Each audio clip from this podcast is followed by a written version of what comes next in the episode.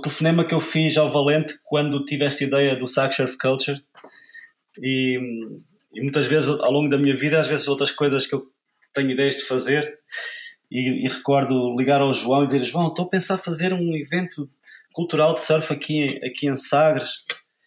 E o João dizer assim, pô, tu metes-te em, em coisas bem difíceis, já, já no, quando foi a B-side foi, foi também a opinião do João de pensar assim, este gajo mete-se em cada, cada embrulhada.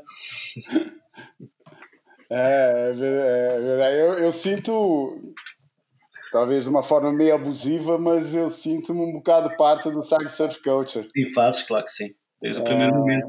É engraçado ver como tantos e tantos e tantos das pessoas que, que foram apresentar os seus trabalhos no, ao longo dos últimos de, das cinco edições é, e tu, inclusive, João, foste o primeiro convidado.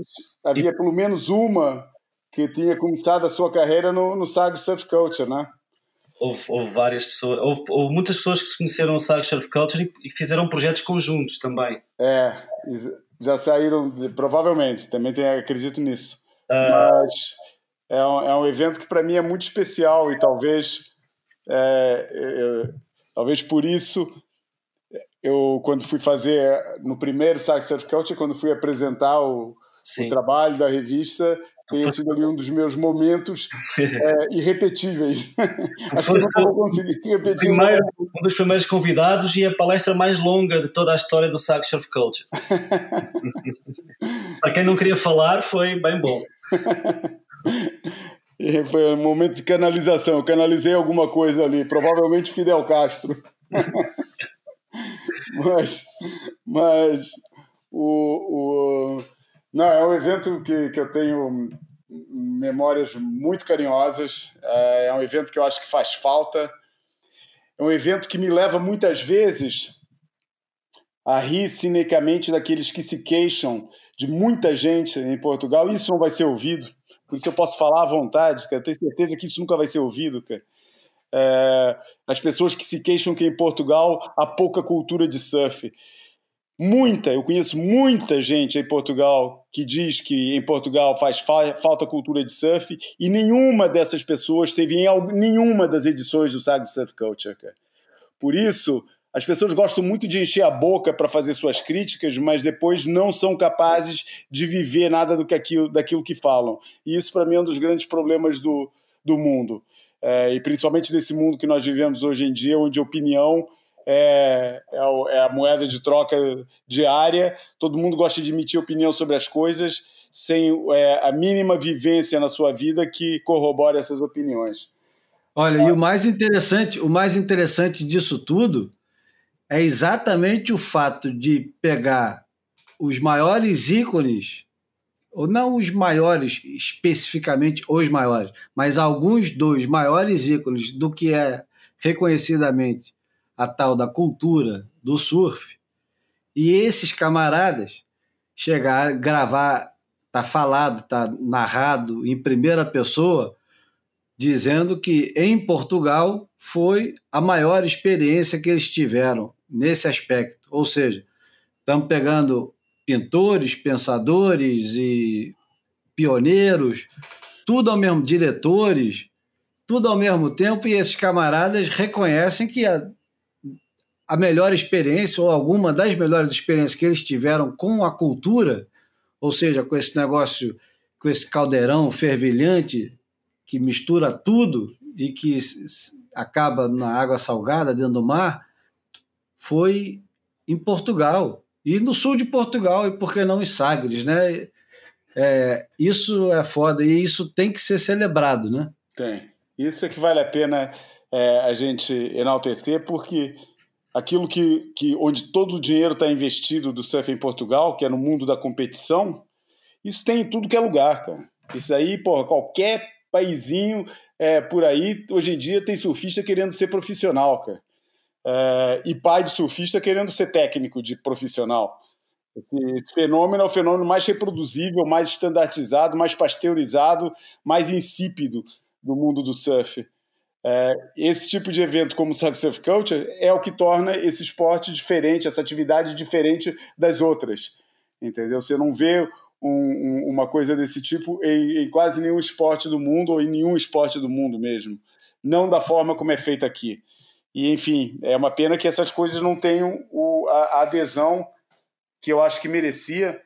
Se ninguém falasse no assunto, porra, aí talvez a gente né, pudesse chegar à conclusão: ah, isso somos só nós, é uma paranoia nossa, ninguém se interessa por isso.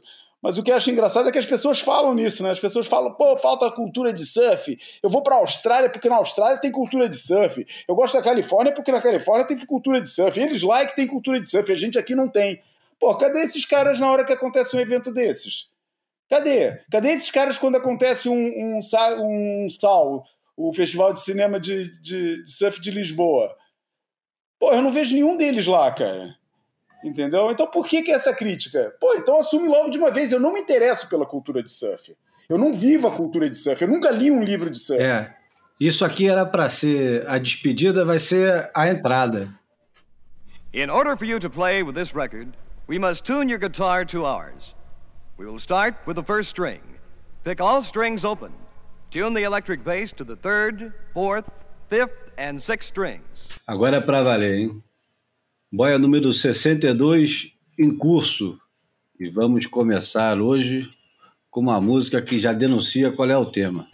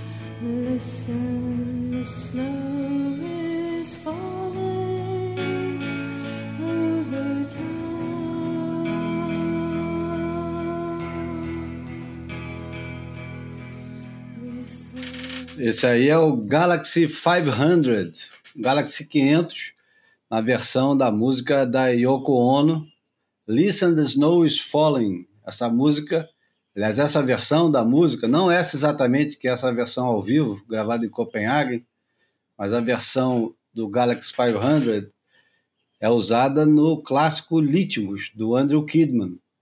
E o Andrew Kidman foi um dos convidados do assunto de hoje, tão prometido assunto, que é vamos falar sobre o Sagre Surf Culture. Sagre Surf Culture foi um evento que aconteceu na cidade, na vila de Sagres, entre 26 e 29 de maio de 2016. E eu, eu ouso dizer que foi, foi uma, uma fenda no tempo que aconteceu naquele momento é, da história e da história do surf, e muito pelo, pelo fato de eu estar envolvido, eu empresto uma importância que possivelmente é muito maior do que de verdade tem.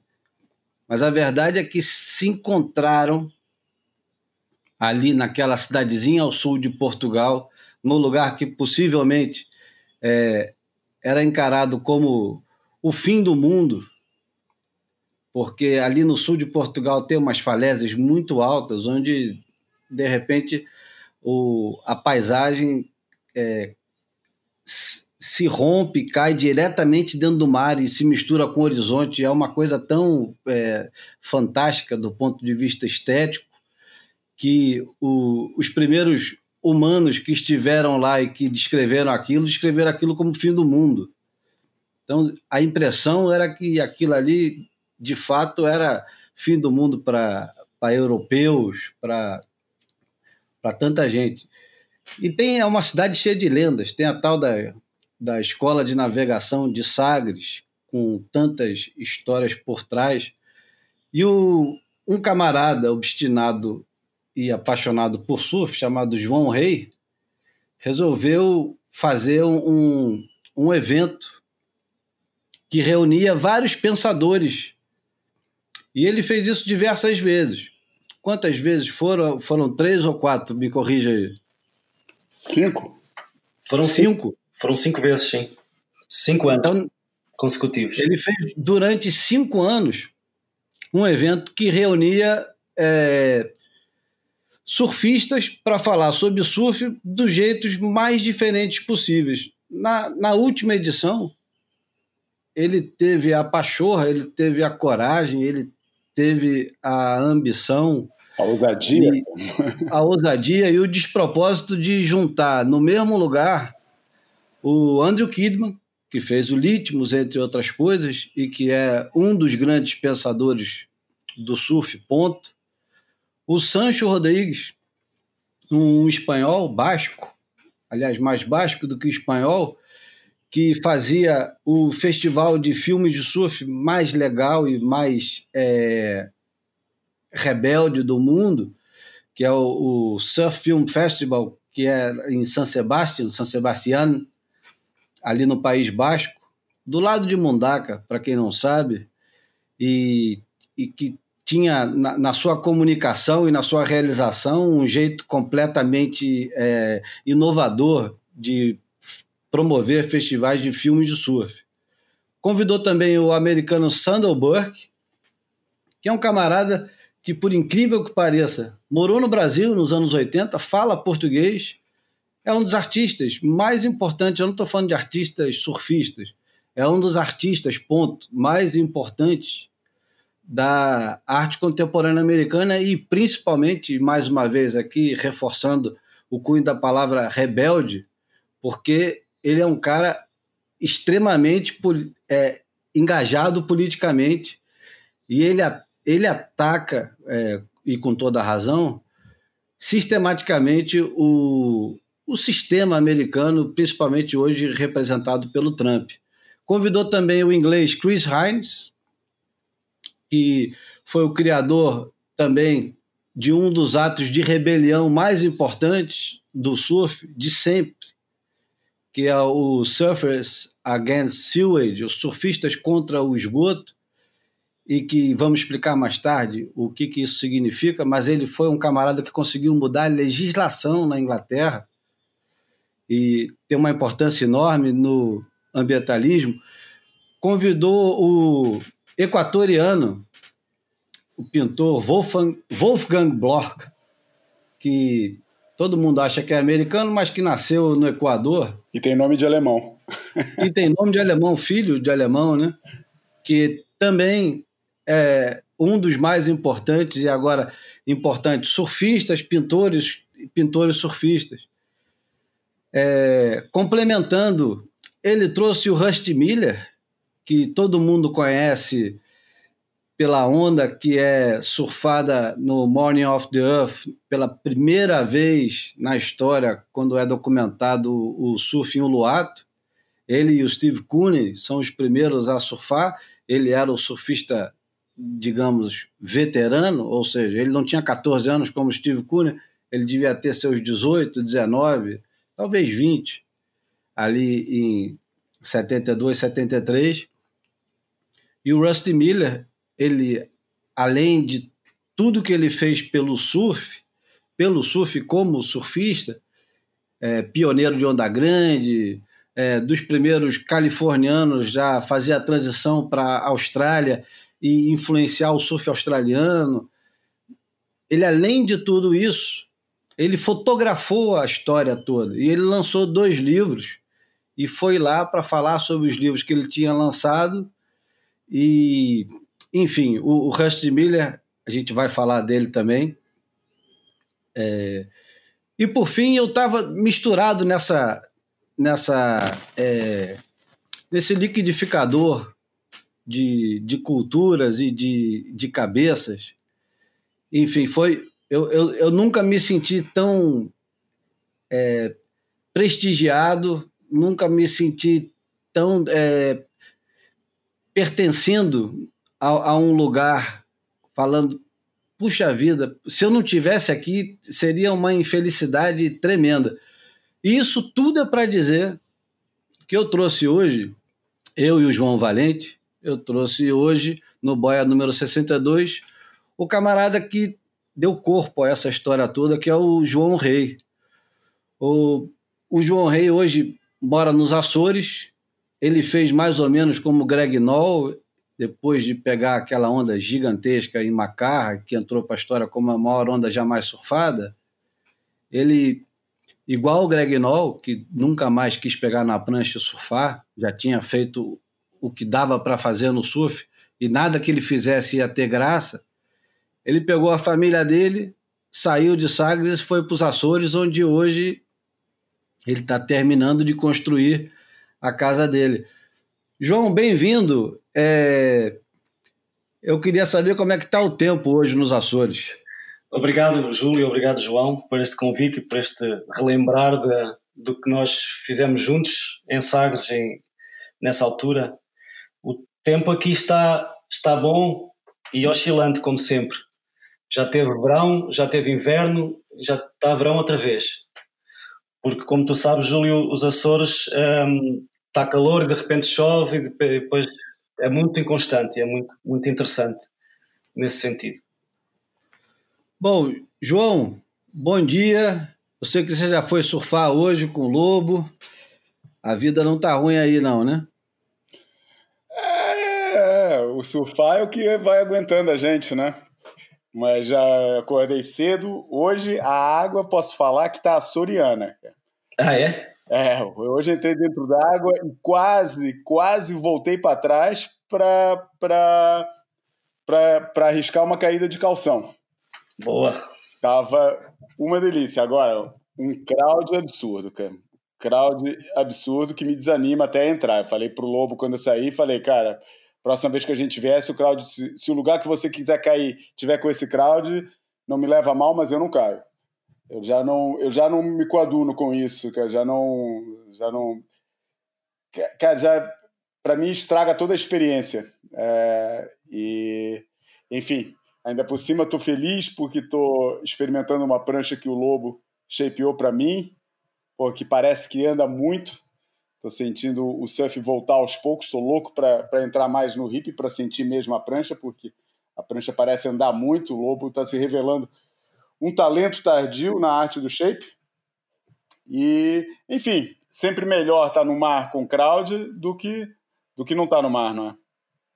Bom, para celebrar é, essa lembrança e também para informar quem nos ouve do, do que aconteceu, eu pedi para eu pedi para todos os, os convidados mandar um áudio falando.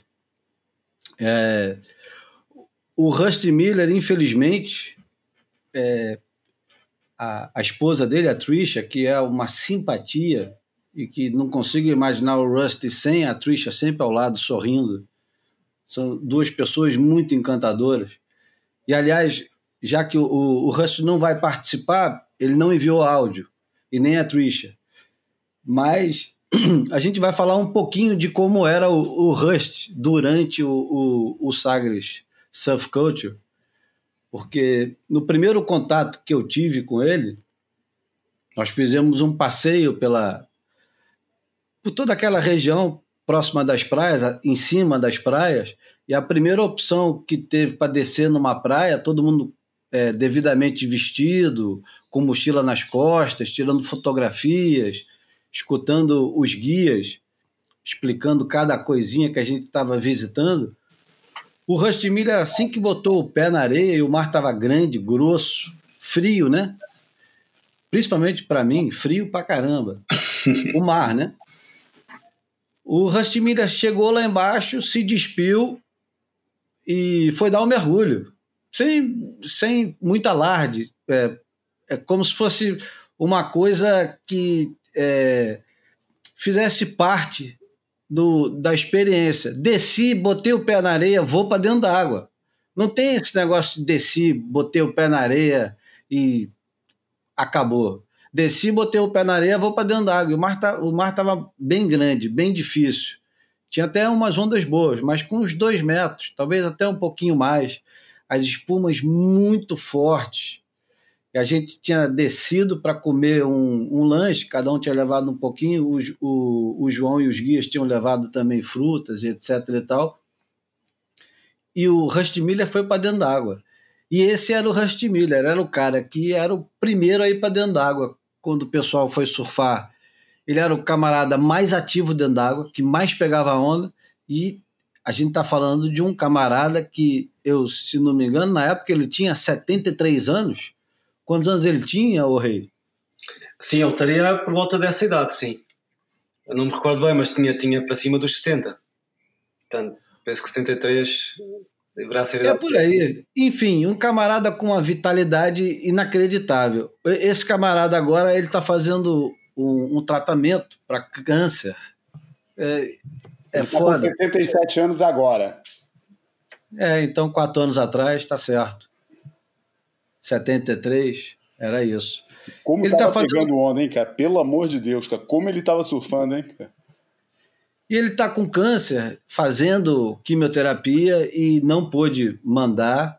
Mandou um grande abraço para o João Rei, para o João Valente. Disse que foi uma experiência inesquecível, mas nós não teremos o, o áudio dele. É, ô, João Rei, eu queria saber é, o que a gente não sabe do Rust Miller, que só você vivenciou você pode compartilhar conosco aqui do, sobre o, uhum. o, o, evento. Sim, eu, eu já tinha conhecido o Rusty talvez um, um ano antes, dois anos antes, não sei bem, porque ele tinha estado em Portugal e, e, também no, no, em Sagres, neste mesmo hotel onde nós fizemos o, o Sagres Surf Culture. E, e, nessa altura eu já tinha alguma ideia de querer fazer alguma coisa em Sagres, mas eu também estava, estava lá há poucos anos um, mas penso que daí foi também um bocado o despoltar da minha vontade de fazer coisas ou trazer um evento ali a Sagres. Eu já tinha organizado eventos antes, mas, mas não ligados ao surf e, e não em Sagres.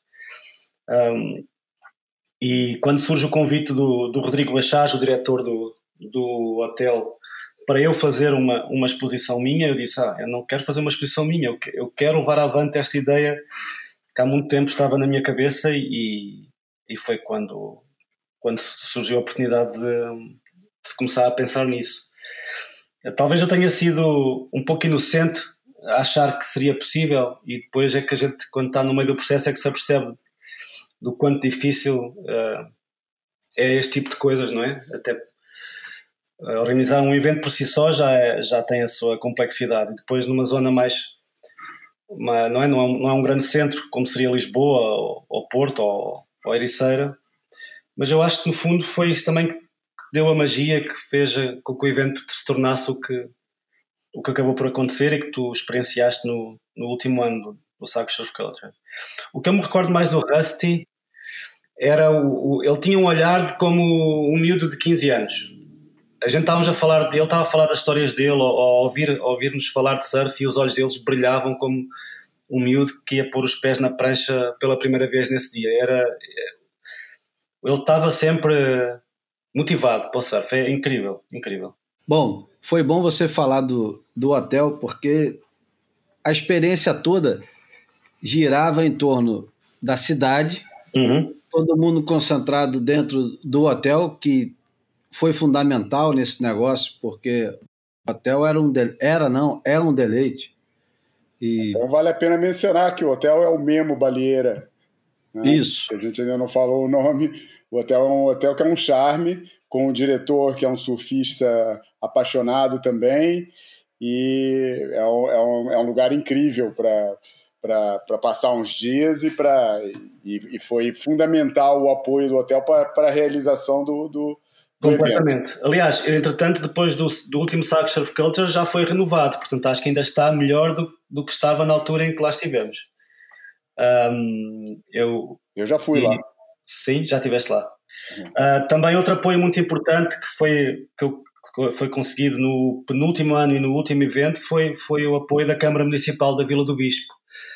Um, foi por aí que a gente conseguiu fazer uma edição internacional, porque até, até então as outras edições eram com surfistas pensadores portugueses.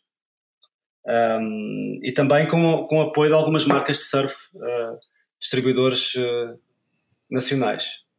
Mas... É, uma, uma das coisas mais legais que teve nesse evento foi exatamente é, o convívio e o aprendizado em torno do lugar que nós estávamos, né? Porque é, poderíamos apenas ficar hospedados num excelente hotel, espetacular, e jantar em, em lugares triviais, mas não foi nada disso.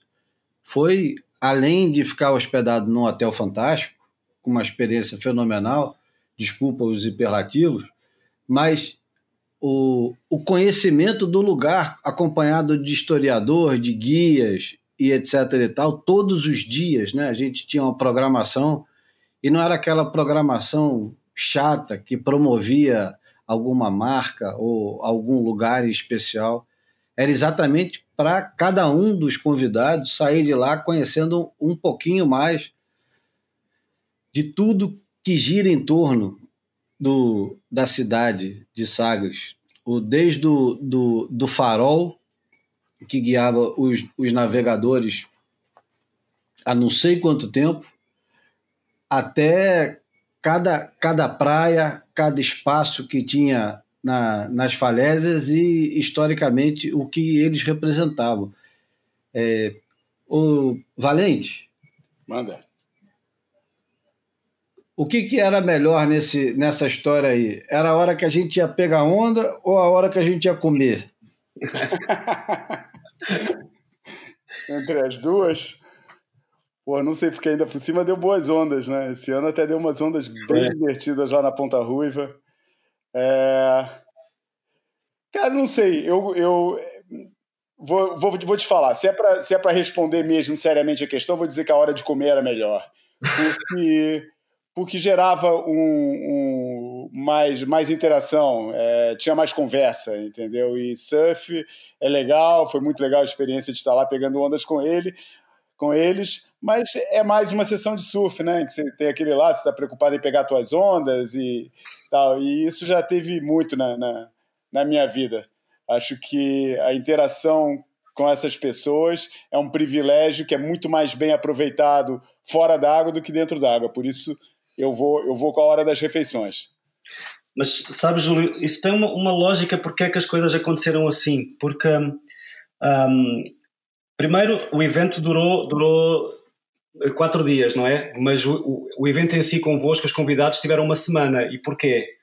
Porque eu não ia pedir aos convidados para virem do outro lado do mundo viajar, chegar com jet lag, estar no evento direto e voltar para casa. Eu achei isso um pouco rude de se fazer. Então, ao conversar com o Rodrigo Machado do Memo Baleeira e com, e com, e com o Manuel Castro, o Manuel Castro é, foi o meu braço direito do evento desde a primeira hora. O Manel, eu, eu, o evento no fundo não, eu não organizei sozinho, eu organizei com o Manuel Castro desde a primeira hora até, desde o princípio até o fim do evento, das, de todas as edições, o Manel esteve sempre ao meu lado. O Manel era a verdadeira boia do Saga Surf Culture. É a verdadeira boia, sim. o meu braço direito, braço esquerdo, me relembrava naquelas alturas de montagens de exposições que eu estava a mil, era o que conseguia parar e dizer, João, falta isto, falta aquilo, atenção, assim. E fazia-o de uma forma muito, muito discreta, muito, muito à sua própria maneira. Pô, tão discreta que o filho da puta não apareceu nem para receber as palmas que todo mundo deu para ele. ah, esse Manel, esse Manel. O, mas a, a, nossa ideia foi, ao conversarmos também com, com, o Presidente da Câmara, foi ok, os convidados vão estar cá tantos dias, pode estar ondas boas, pode não estar, vamos aproveitar para mostrar um pouco do Conselho e um pouco do, do que é que acontece nesta pequena vila. E, e, e as refeições foram combinadas, nós selecionámos alguns dos restaurantes mais carismáticos e conversámos com eles e pedimos o apoio dos restaurantes. Portanto, toda essa refeição, refeições que fomos tendo de, de, dos convidados foi oferecido por cada um desses restaurantes, cada noite um, vos recebeu e mostrou os vossos pratos típicos e, e acho que foi aí também, no fundo estava toda a vila envolvida com este, com este pequeno evento. E atenção, com vinho incluído. Sim. Não, o, os, as horas das refeições eram um, uma, uma hora de convivência intensa, né? Era muito bom e era a, a hora de matar curiosidade, fazer pergunta, de discordar, de concordar, de, de é, ironizar, enfim, era, era, era tudo muito legal. Mas de verdade, as horas mais interessantes de todas foram sempre as pequenas palestras que cada um dos convidados fez. E as palestras foram muito importantes. Apesar de ser de ter sido um evento para pouca gente, diria até pouquíssima gente, o impacto que isso tem é porque reverbera na vida de todo mundo, né? E as coisas ali faladas, ninguém era. Tinha um profissional, que é o Chris Hines, que vive de falar também. Ele é um grande orador e ele faz isso profissionalmente. O resto era to, éramos todos amadores e falávamos sobre um pouquinho do que do que nos levou até lá, né? E, e, e foi surpreendente. Um dos mais surpreendentes foi o Sancho Rodrigues, que também não mandou o áudio. É conhecido pela sua. É... Ele é muito arredio socialmente e, e e aparece pouco e, enfim, demora meses para responder um e-mail, uma mensagem. Eu tentei repetidamente e para não tornar esse negócio mais distante ainda, esse, a, gente tá, a gente prometeu gravar um especial sobre o Sagre Surf Coach já tem quase um mês. E eu fui insistindo com todo mundo para mandar, o Sancho não mandou, mas não tem importância, a gente fala dele. A, a palestra do Sancho, falando sobre o, o Surf Film Festival, festival com B de bola e não com V de vaca. Atenção, porque era era basco. Com, com, com B de bola e não com V de vaca. Era basco. E o Sancho explicando como, como o evento dele era orgânico e como tudo acontecia em torno do evento, e principalmente, que era uma das partes mais importantes, como a arte do evento era desenvolvida, como o conceito artístico do evento dele era desenvolvido, foi muito surpreendente. Eu não fazia a menor ideia. Eu nunca, nunca estive lá. Então, eu não fazia a menor ideia de, do quanto que a, a comunidade, tanto de São Sebastião quanto do surf basco, quanto é, do cinema, porque também tem um, um evento gigantesco Lá, o Festival de São Sebastião é um, um dos maiores festivais de cinema é, da Europa, não sei, mas da é. Espanha, sem dúvida. É, é um dos maiores, não tem a tradição de Veneza, de Cannes, de Berlim, mas é um dos maiores festivais, um dos mais prestigiosos, onde o Santos também está tá envolvido. É, ele tem uma sessão especial, mas o, o, o festival de surf tinha um, uma identidade visual e um jeito de atuar, e quem tiver curiosidade, vocês podem simplesmente fazer a busca, que vocês vão ver a quantidade de vídeos e peças gráficas que tem em torno do, do Surf Film Festival, que é um absurdo. É, eu acho é... que o Sancho, na verdade, ele trata. O Sancho, o que ele fez, assim, de distinção, é que o Festival de São Sebastião de surf é o, é o único festival de surf do mundo que era tratado como se fosse um festival de cinema. Ele pensava aquilo como se ele estivesse organizando Cannes. E não é exagero falar que aquilo era o evento, era, era o festival de Cannes do surf, porque além de envolver a cidade toda, é, tinha várias coisas acontecendo em paralelo ao festival, as exibições dos filmes, as próprias exibições de filme rodavam, tinha mais do que uma sala, teve sessões projetadas é, no, no, cinema, no, no teatro, no, ai, no Museu de Arte Contemporânea, que tem lá em São Sebastião. É, é, teve sessões projetadas no Museu da Marinha, que também fica no Porto de São Sebastião. E depois tinha várias galerias é, de arte pela cidade, com exposições de artistas convidados. É, tinha o, o, um dos anos que eu fui lá, esse foi um ano especial, foi o décimo ano, é a, a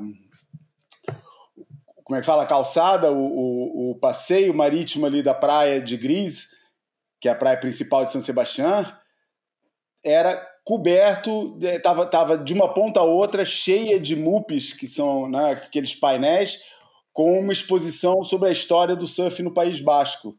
Então era um evento que abraçava a cidade inteira, não se limitava só a passar os filmes e acabou por ali, não. Era uma coisa que ele pensava a cidade como, o, o, o como a sede realmente do festival. E, e tinha todo o envolvimento. Eu, é, o João Rei pode falar melhor um pouco do, da, da estética do, do Surf Film Festival. Hein, João? Ok, então sobre a estética do, do evento do Sancho, eu, eu infelizmente não assisti nunca ao vivo, fui acompanhando online o, o, que, o que ele fazia, mas a, a sua estética de, de, imagem cá para fora, os seus pósteres, eu penso que ele convidava cada ano um, um artista diferente e dava-lhes carta verde para fazer a, a, imagem, portanto assim que os pósteres eram, eram bem diferentes, bem loucos e, e nós chegámos a fazer a, a exposição dos anos anteriores na, durante o Surf Culture, expusemos os vários posters. É um pouco ao contrário do que nós fizemos, nós com, com o Surf Culture tentámos que fosse coerente entre os posters e, e, fomos oscilando fotografias de alguns bons fotógrafos portugueses. A maior parte das fotos foram do, do Ricardo Bravo ou do, do Miguel Barreira. O Miguel Barreira também tivemos duas fotos dele, um fotógrafo, excelente fotógrafo português. É o prêmio de é o único fotógrafo português. Não, ele não é, não é. Definitivamente é. não é um fotógrafo de surf. É um fotógrafo que gosta de fotografar uhum. surf. Ele usa isso. Ele é um fotógrafo de, de, de esporte, né? Trabalha para a imprensa desportiva portuguesa. E mas como surfista, é colecionador de pranchas, é fã declarado do Andrew Kidman, é, enfim, e gosta de. de é, as férias dele, ele vai fotografar surf. E numa dessas férias, ele acabou com uma fotografia tirada de um bodyboarder na Nazaré. Ele ganhou o World Press Photo de melhor foto de esporte num ano aí que eu já não lembro, já foi há uns anos, mas é o único surfista, é o único é a única foto de surf português, de um, um autor português, a ganhar o, um prêmio de, dessa, dessa uhum. importância. Uhum. O World Press Photo não é para qualquer um. É, nós usámos fotos que ele tinha feito do Shaper do Ryan Lovelace em, dois, em 2013 e em 2016 foram o fotos spoon, do. Né? O Ryan Lovelace tinha shapeado uma spoon, sim, né? Spoon, sim. É. Uh, e chega, pronto, fomos ao pormenor da tipografia, era do Mário Feliciano, portanto tentámos que o póster tivesse toda a gente envolvida, que tivesse realmente por dentro do assunto, fizesse parte desta comunidade de, de surf. O, o Feliciano é. Eu conheci através do João Valente e é um dos grandes nomes das tipografias, eh, penso que a nível português é o. É um e a nível internacional mundo, também. É um dos... é, estamos é. falando do Mário Feliciano vulgo, vulgo Mariatti. Maria Feliciano. Que também Sim, pode ser apreciado mesmo. na banda Real Combo Lisbonense, tocando maracas e cantando a borracha do Rocha. é, um dos, um dos é, maiores desenhistas de fontes, de letras, hoje, da Europa e do mundo. Bom, seguindo em frente, eu vou falar do nosso primeiro convidado remoto, pedir para todos mandarem áudios. E falamos dos dois que não mandaram, vamos colocar agora os que mandaram. O primeiro deles é o americano Sandal Burke. Eu vou ler aqui o, o, o perfil dele, como está no Sag Surf Coach de 2016. Natural de Los Angeles, tem bacharelato em, pelo Otis Parsons Art Institute seu trabalho incide sobre a vida contemporânea com especial enfoque nos problemas sociais, na cidade, no grafite, no debate político, na guerra e nas viagens. O surf e o skate têm sido temas recorrentes do seu trabalho. Fez trabalho comissariado na Cidade do México para estudar pinturas de murais, teve uma bolsa Guggenheim e uma bolsa Fulbright para pintar no Rio de Janeiro. Em 1999 foi distinguido com uma bolsa Getty na área de, da pintura, tendo-lhe sido também atribuída uma bolsa da cidade de Los Angeles, em 2001. Em 2007, foi artista residente no Instituto Smithsonian, em Washington, e no Cité International des Arts, em Paris, 2008. Seu projeto mais recente é uma reflexão sobre o Corão ilustrada com cenas da vida contemporânea norte-americana. Bom, esse camarada morou no Brasil, pintou pranchas para o Marcelo Peninha nos anos 80 e brigou, saiu na mão com o famoso surfista do arpoador, o Black, Paulo Jorge.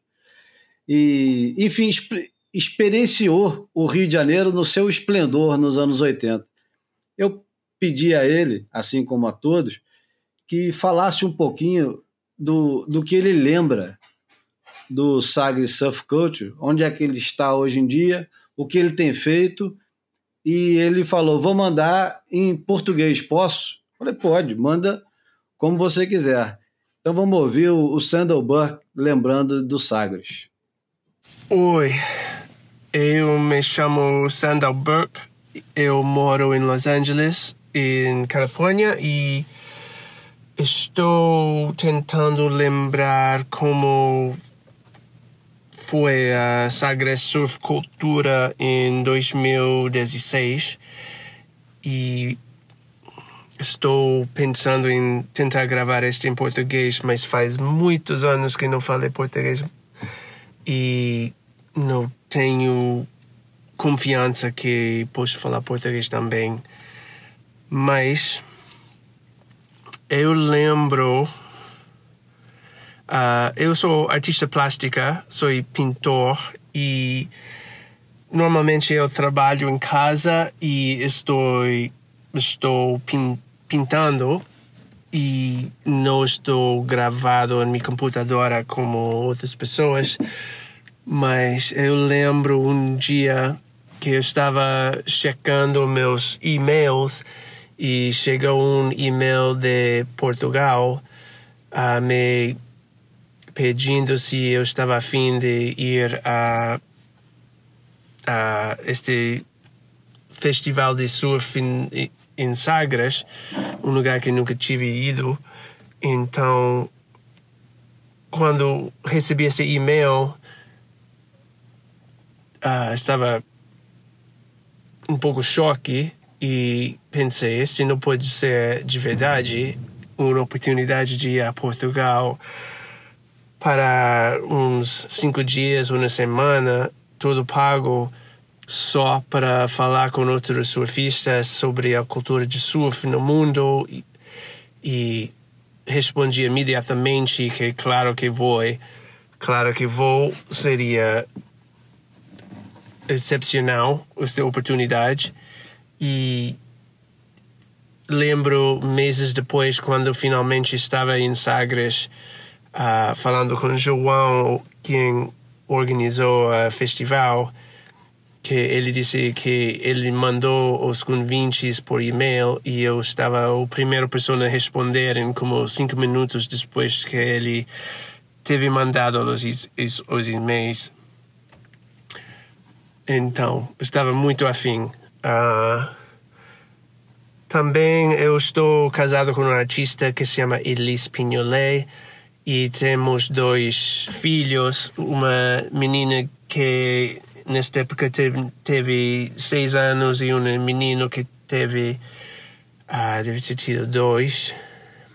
E este foi uma oportunidade de viajar sem filhos que foi muito agradecido. Então uh, arrum, arrumamos uma maneira de deixar os os nossos filhos com alguém na família e fomos para seis, sete, sete ou dez dias.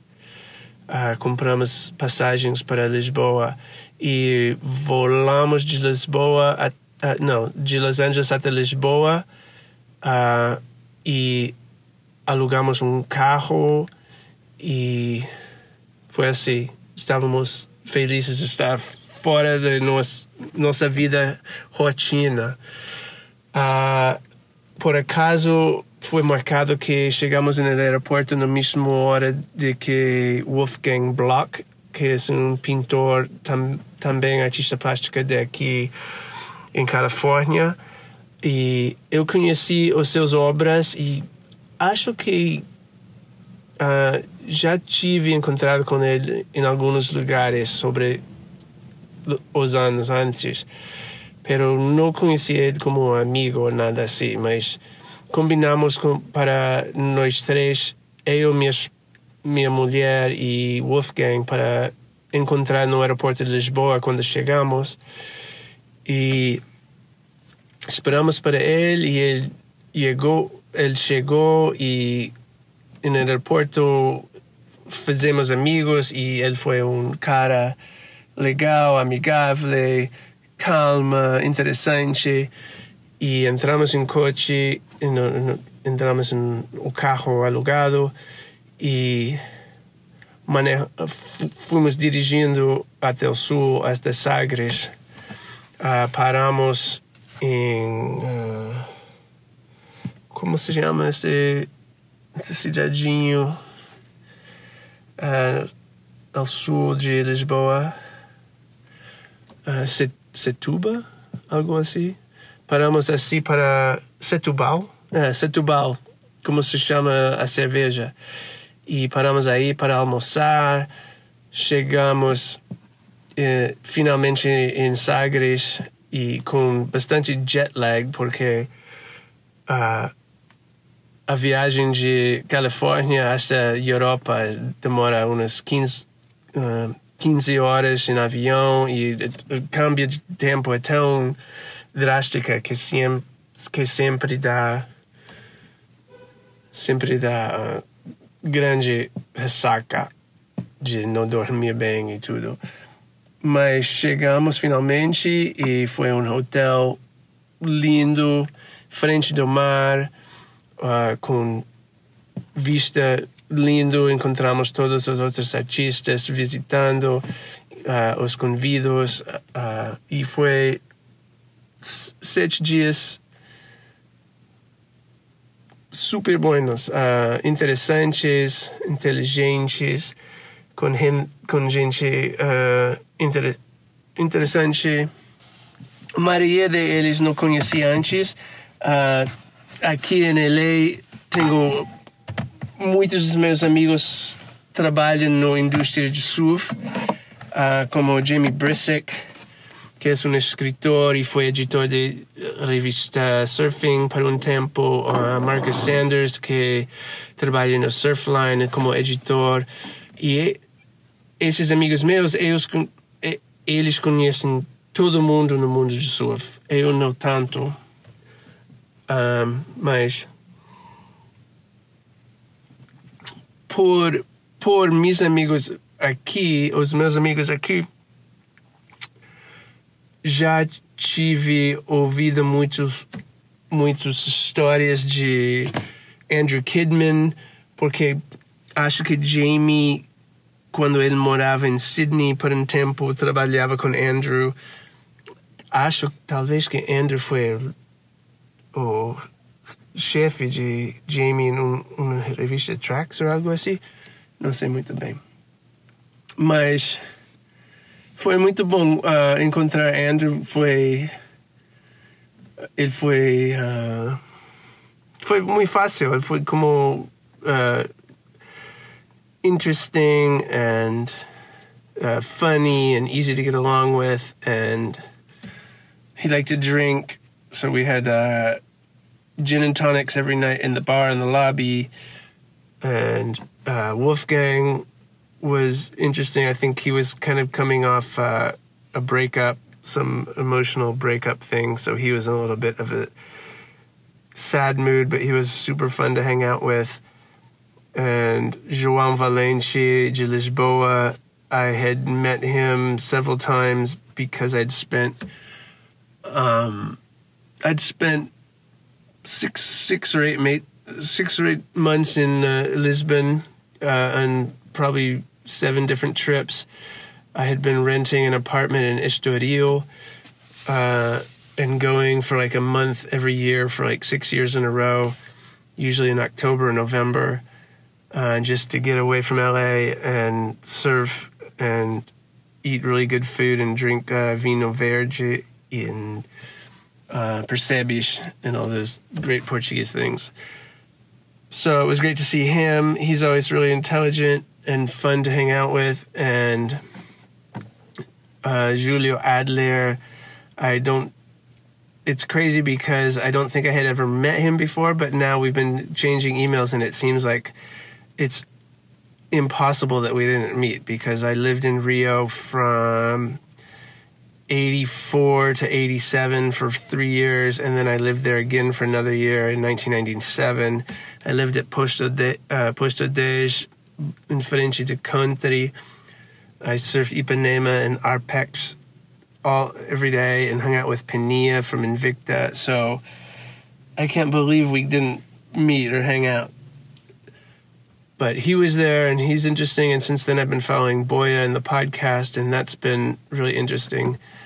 Um, so, yeah, I mean, this, the whole event was totally crazy and something that would never happen here in California, where uh, somebody interesting gets a hotel involved, rents a whole space, sets up a culture exchange sort of program, and has all these interesting people show up.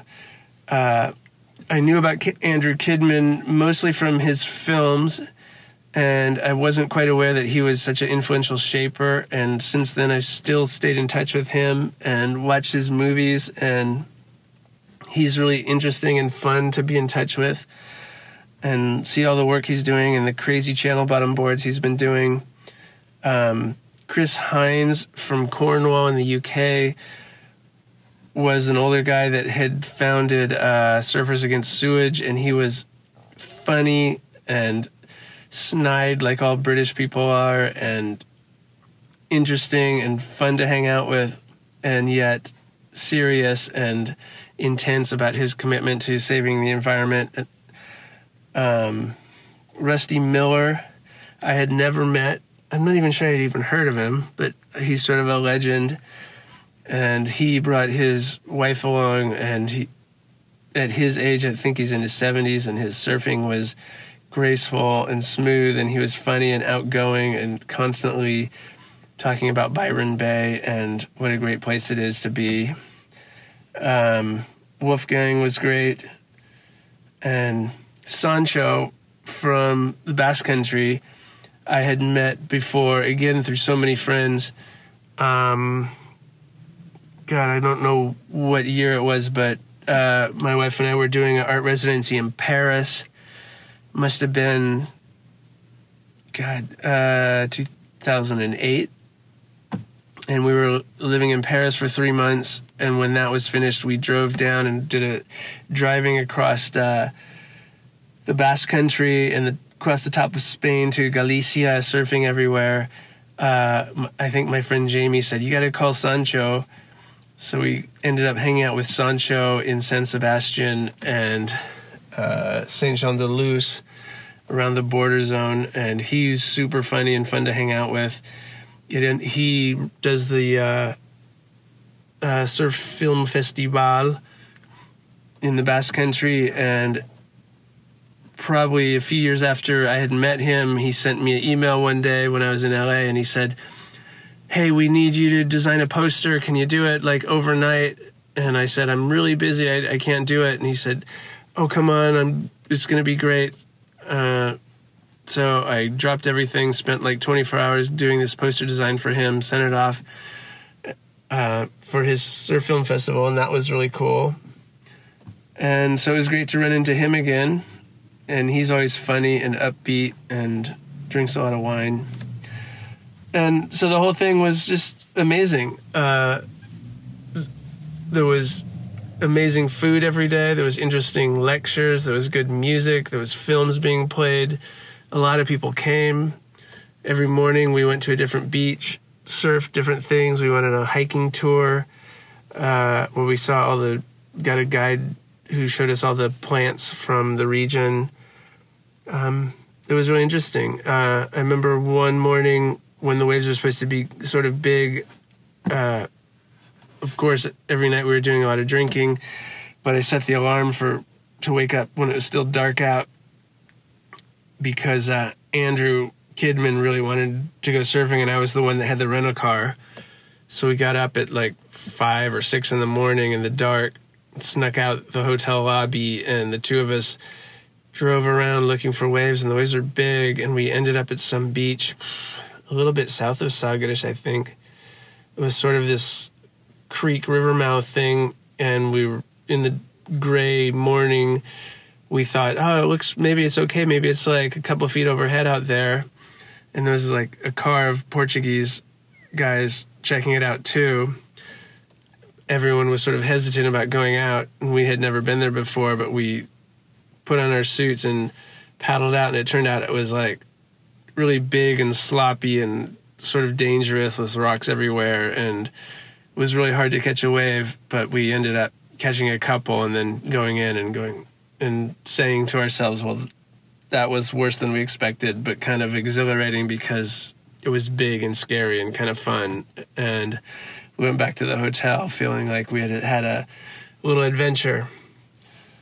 So those are the things I remember.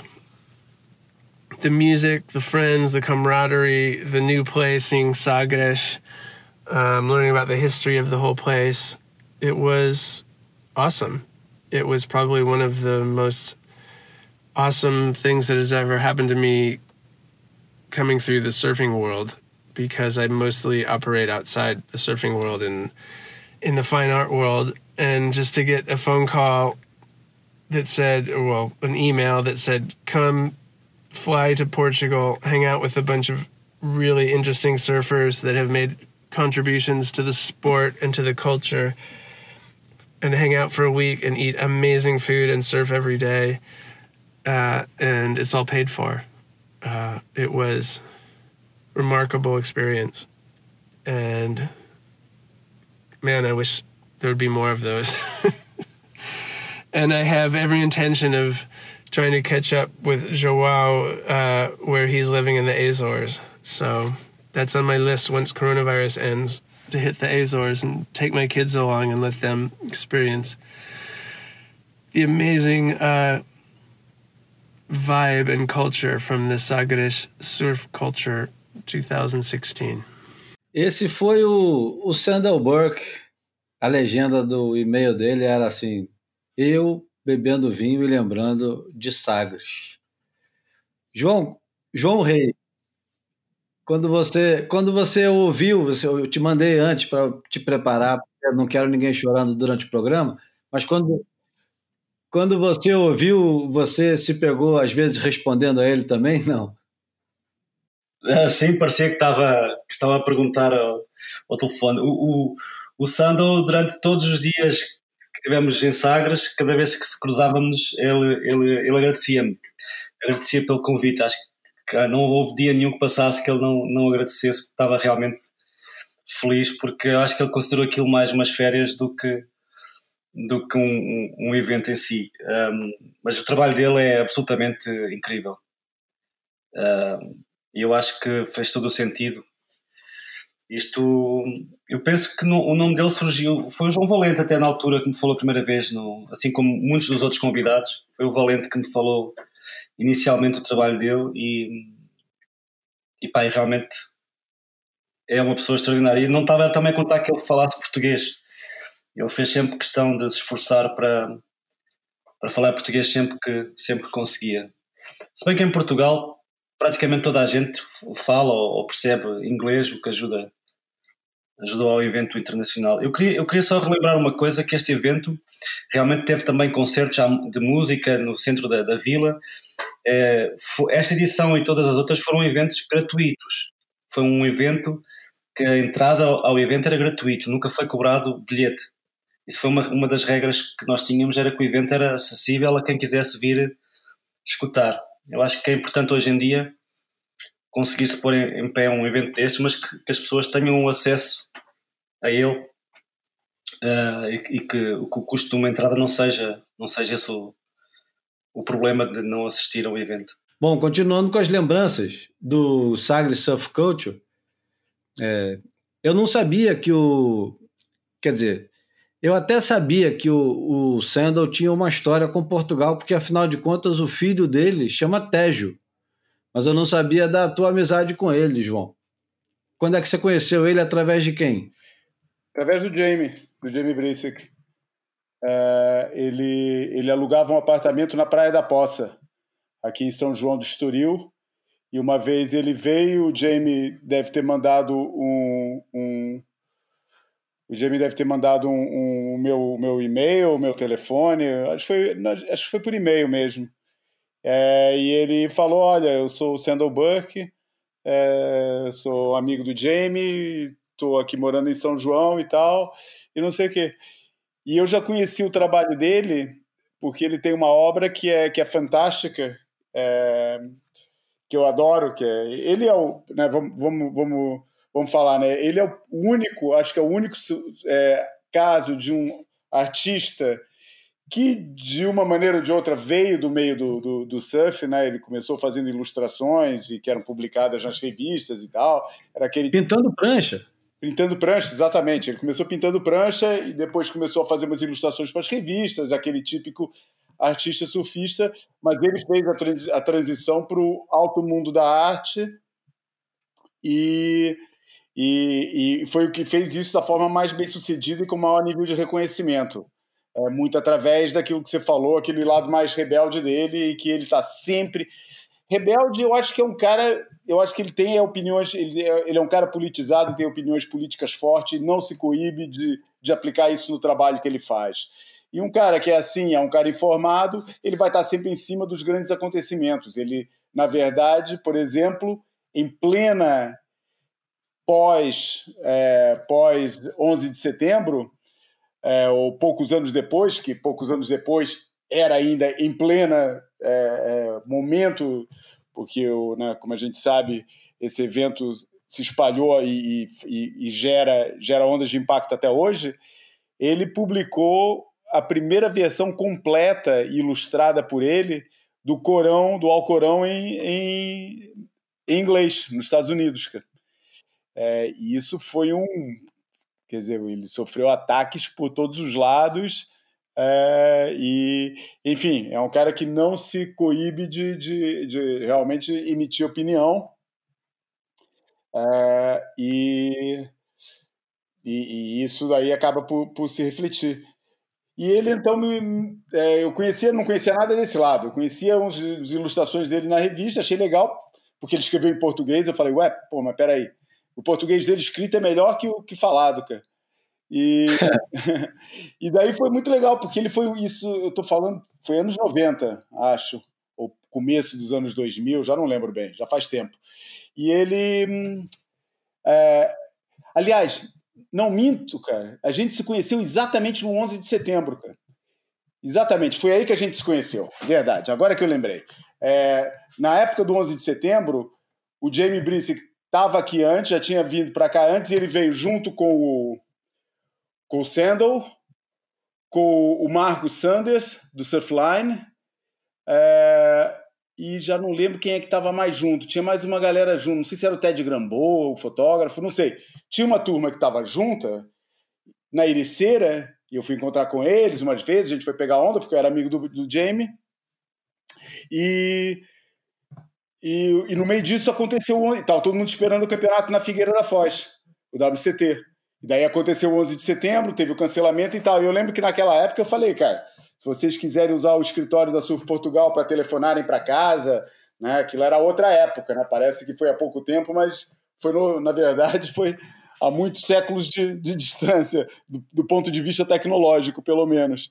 E então eles aproveitaram. O, o Marcos Sanders foi para lá, o Sandro, aliás, não foi. Foi o Marcos e o Jamie é que ficaram lá uma tarde inteira fazendo telefonema para Nova York, para os amigos, para a família, para conversar um pouco, né, para sentir como é que a coisa estava acontecendo lá. Isso criou um link muito, muito forte entre a gente. Daí eu passei anos sem ouvir falar dele, e daí uma das vezes que ele veio para cá, ele me mandou esse e-mail e falou: oh, vou ficar passando aí um tempo. Daí a gente ainda foi pegar onda junto, ele pega bem, surfa bem, bom surfista. E ele foi o primeiro cara que falou que para ele ele troca qualquer surf trip para Indonésia, qualquer lugar desses que a gente aprende a idolatrar, é, por, por, por, Portugal, cara. Ele fala que não tem melhor destino de surf para ele, para Portugal, e é linha. Ele gosta de vir para cá no inverno, fica pegando onda entre Santa Amaro e, e, e, e os picos de Cascais. É, se dá a chance, claro, que ele vai até Ericeira e tal, mas ele gosta mesmo de ficar aqui nessa zona, surfando Carcavelos, surfando os picos daqui. E ele fala que para ele é surf trip ideal, porque poucas surf trips no mundo que ele vai pegar as, as ondas que ele pega aqui e de, de, noite pode estar indo ver uma ópera, ou está vendo, ou está indo num festival de cinema, ou está indo em exposições, por ter a proximidade de uma capital europeia é, a, a 10, 15 minutos do lugar onde ele pega onda. E, e, ele fala que esse tipo de privilégio ele não encontra em mais lugar nenhum do mundo, e por isso é que ele adora vir para Portugal. Ele passava aqui umas longas, ele fez, acho que ele teve dois invernos aqui seguidos, sendo que um deles foram vários meses. E aí ele ficava aqui desenvolvendo os trabalhos dele e, e pegando onda. É, eu, eu depois quando comecei a conversar com ele e ele contando as histórias do Rio de Janeiro, eu falei, porra, esse cara vai precisar de um programa só para ele. Porque ele tem muita história do Rio dos anos 80, que eu vivi é, muito próximo, né? Engraçado, nunca encontrei com o cara. Possivelmente até encontrei, se bobear já tomei até cerveja e nem ele lembra, nem eu lembro. E mais curioso de tudo é que ele trabalhava para o Peninha e o Peninha sempre foi um grande amigo meu. Ainda é. Bom, vou passar para o próximo convidado, que foi, foi o camarada que eu, eu tive mais é, empatia, eu acho, talvez. O cara que, que eu acho, eu acho não, pô. O, o, o acabou de dizer, o cara estava passando por, por uma separação, estava super fragilizado, um cara que, é, imagina, descendente de alemão, Wolfgang Bloch, ele naturalmente é um cara mais introspectivo, mas todos os dias convivendo bastante, bebendo e tal, conversando, de, e principalmente pelo fato desse cara ter nascido Logo aonde? No Equador. Isso, de certa maneira, me fascinou. Não fazia a menor ideia que o cara tinha nascido no Equador. E muito menos que ele falava espanhol. E a gente foi pegar onda juntos um dia, a gente, pô, ele se divertiu pra caramba. É, a, as obras dele não denunciam o quanto que ele é um cara afável, porque a, as obras dele são, de certa forma, um pouco escuras, né? E distantes a, a onda na, na obra do Wolfgang Bloch é sempre um, um detalhe quase imperceptível, né? Mas é uma obsessão também. Eu vou ler aqui o que possivelmente foi escrito pelo Manuel de Castro, Manuel de Castro, não, Manuel Castro, que o, o João Rei pode me, me corrigir se eu estiver errado. Foi o Manuel que escreveu? Alô? João Rei. Eu vou ler aqui então o, o pequeno perfil. Wolfgang Bloch nasceu no Equador, onde descobriu o surf e a linha de costa que inspirou o seu trabalho. Este inspira-se no mar, no seu poder e beleza hipnótica, sendo as suas composições inspiradas pela essência dessa placidez, ainda que recheadas de elementos que introduzem complexidade e profundidade a esta visão aparentemente linear.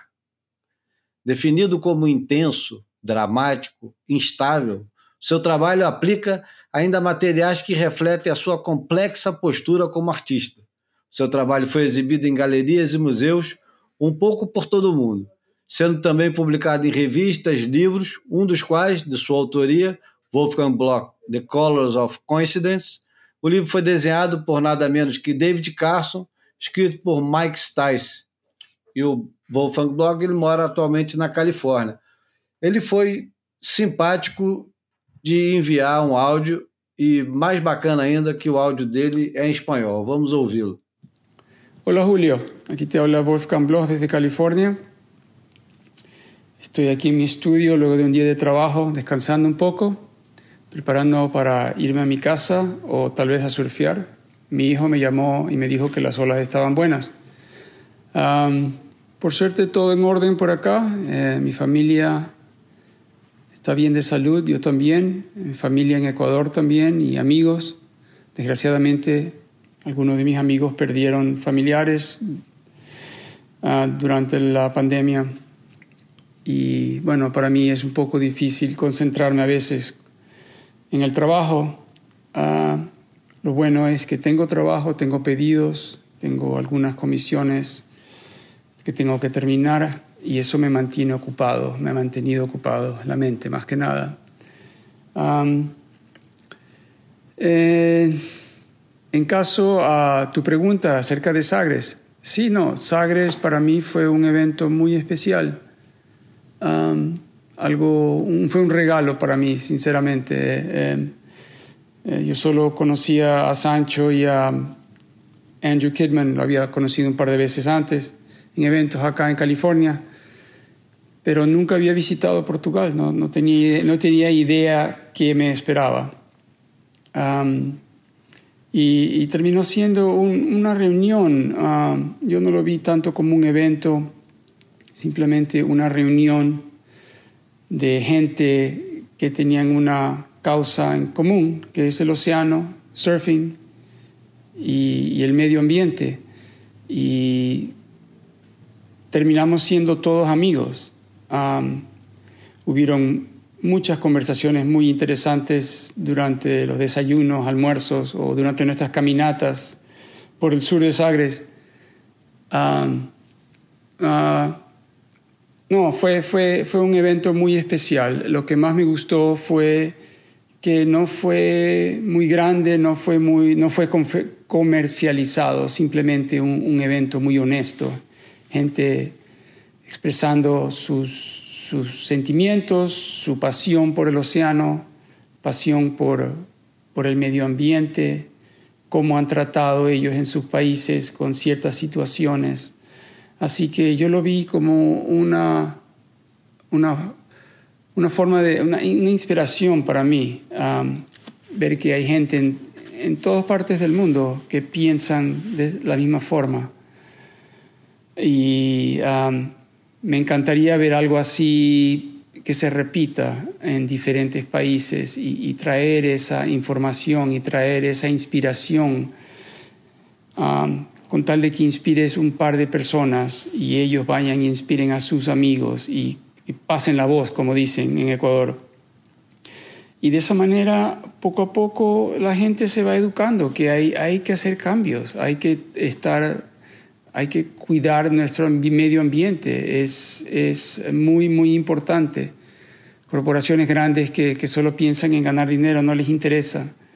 Y, se puede empezar movimientos pequeños, acá los llaman grassroots, y hay muchas organizaciones que están haciendo unos trabajos increíbles. Así que para mí todo eso, eso fue, fue Sagres, fue algo muy interesante, apasionado.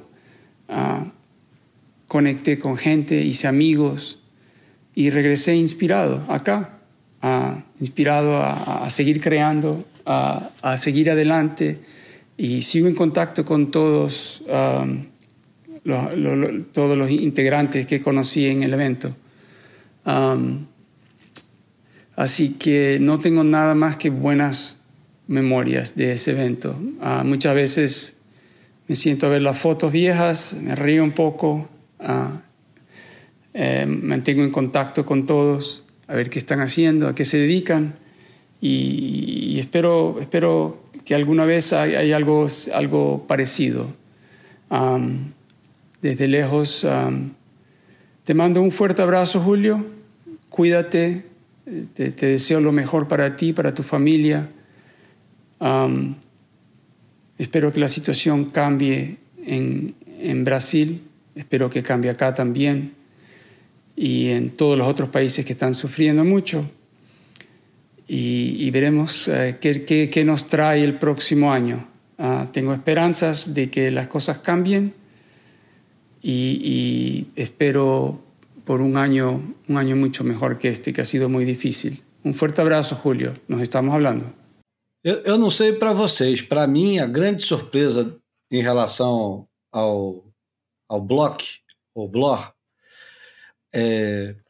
eu nunca tinha visto as obras de perto. E quando eu vi o tamanho delas, que eram mais ou menos do tamanho de caixas de cereal, daquelas que vêm de supermercado, e eu não sabia também, é, por mera ignorância, eu não sabia que era feito com, com material reciclável. Era exatamente isso. Um pedaço de madeira encontrado em algum lugar, uma caixa de cereal literalmente encontrada em algum lugar, reaproveitada, virava uma obra de arte. Mas como a gente estava habituado, eu pelo menos estava habituado a ver nas páginas do Surfers Journal ou nas páginas de outras publicações dedicadas à, à, à arte em relação ao surf, eu achava que eram quadros enormes, né, daqueles que eram uma parede, e fiquei muito surpreso de, de ver a dimensão real deles e como é que eles eram divididos, né? O João Rei sabia disso tudo? Você já tinha se deparado com eles é, pessoalmente ou foi também uma surpresa para você? Eu conheci o trabalho do, dele pela a capa do, da edição especial de aniversário da, da Portugal. Um, e depois, uh, em conversa com, com, o Valente, fui pesquisar mais sobre o seu trabalho. E ele tem realmente peças pequenas, mas tem peças de grande escala também. Estás a confundir, João. Então. Estás a confundir porque é a edição especial de aniversário da Surf Portugal com a capa dele foi exatamente aquela que trouxe a reportagem do Sago Surf Culture. Ah, ok. Ah, não, não pode ser, não. Não, não. não. Teve uma reportagem do Sago Surf Culture, não foi? É desta edição que nós estamos a falar. Tens toda a razão, tens toda a razão. Foi antes, não Eu foi? Agora que me confundi. Sim, essa edição foi em 2012 e estamos a falar da edição do Sago Surf Culture de 2016. Eu é que estava aqui já a fazer a confusão toda, claro. foram muitas revistas, João, tens desculpa. Não, é porque eu estava aqui, eu lembro-me sempre que tu estavas todo, ficaste todo emocionado porque teve é, o, a reportagem do SAG, desse SAG Surf Culture foi, ah. foi, foi desenhada pelo David Carson. David Carson, exato. Exato. Mas o, o, o Wolfgang, hum, acima de tudo, é uma pessoa muito metódica. O trabalho dele é todo muito metódico e, e, e organizado. Eu tive a oportunidade depois de o receber cá nos Açores, algum tempo depois, eu já cá estava a viver, ele esteve aqui umas duas semanas e é uma pessoa extremamente calma, profunda, um, boa gente, humilde, muito humilde.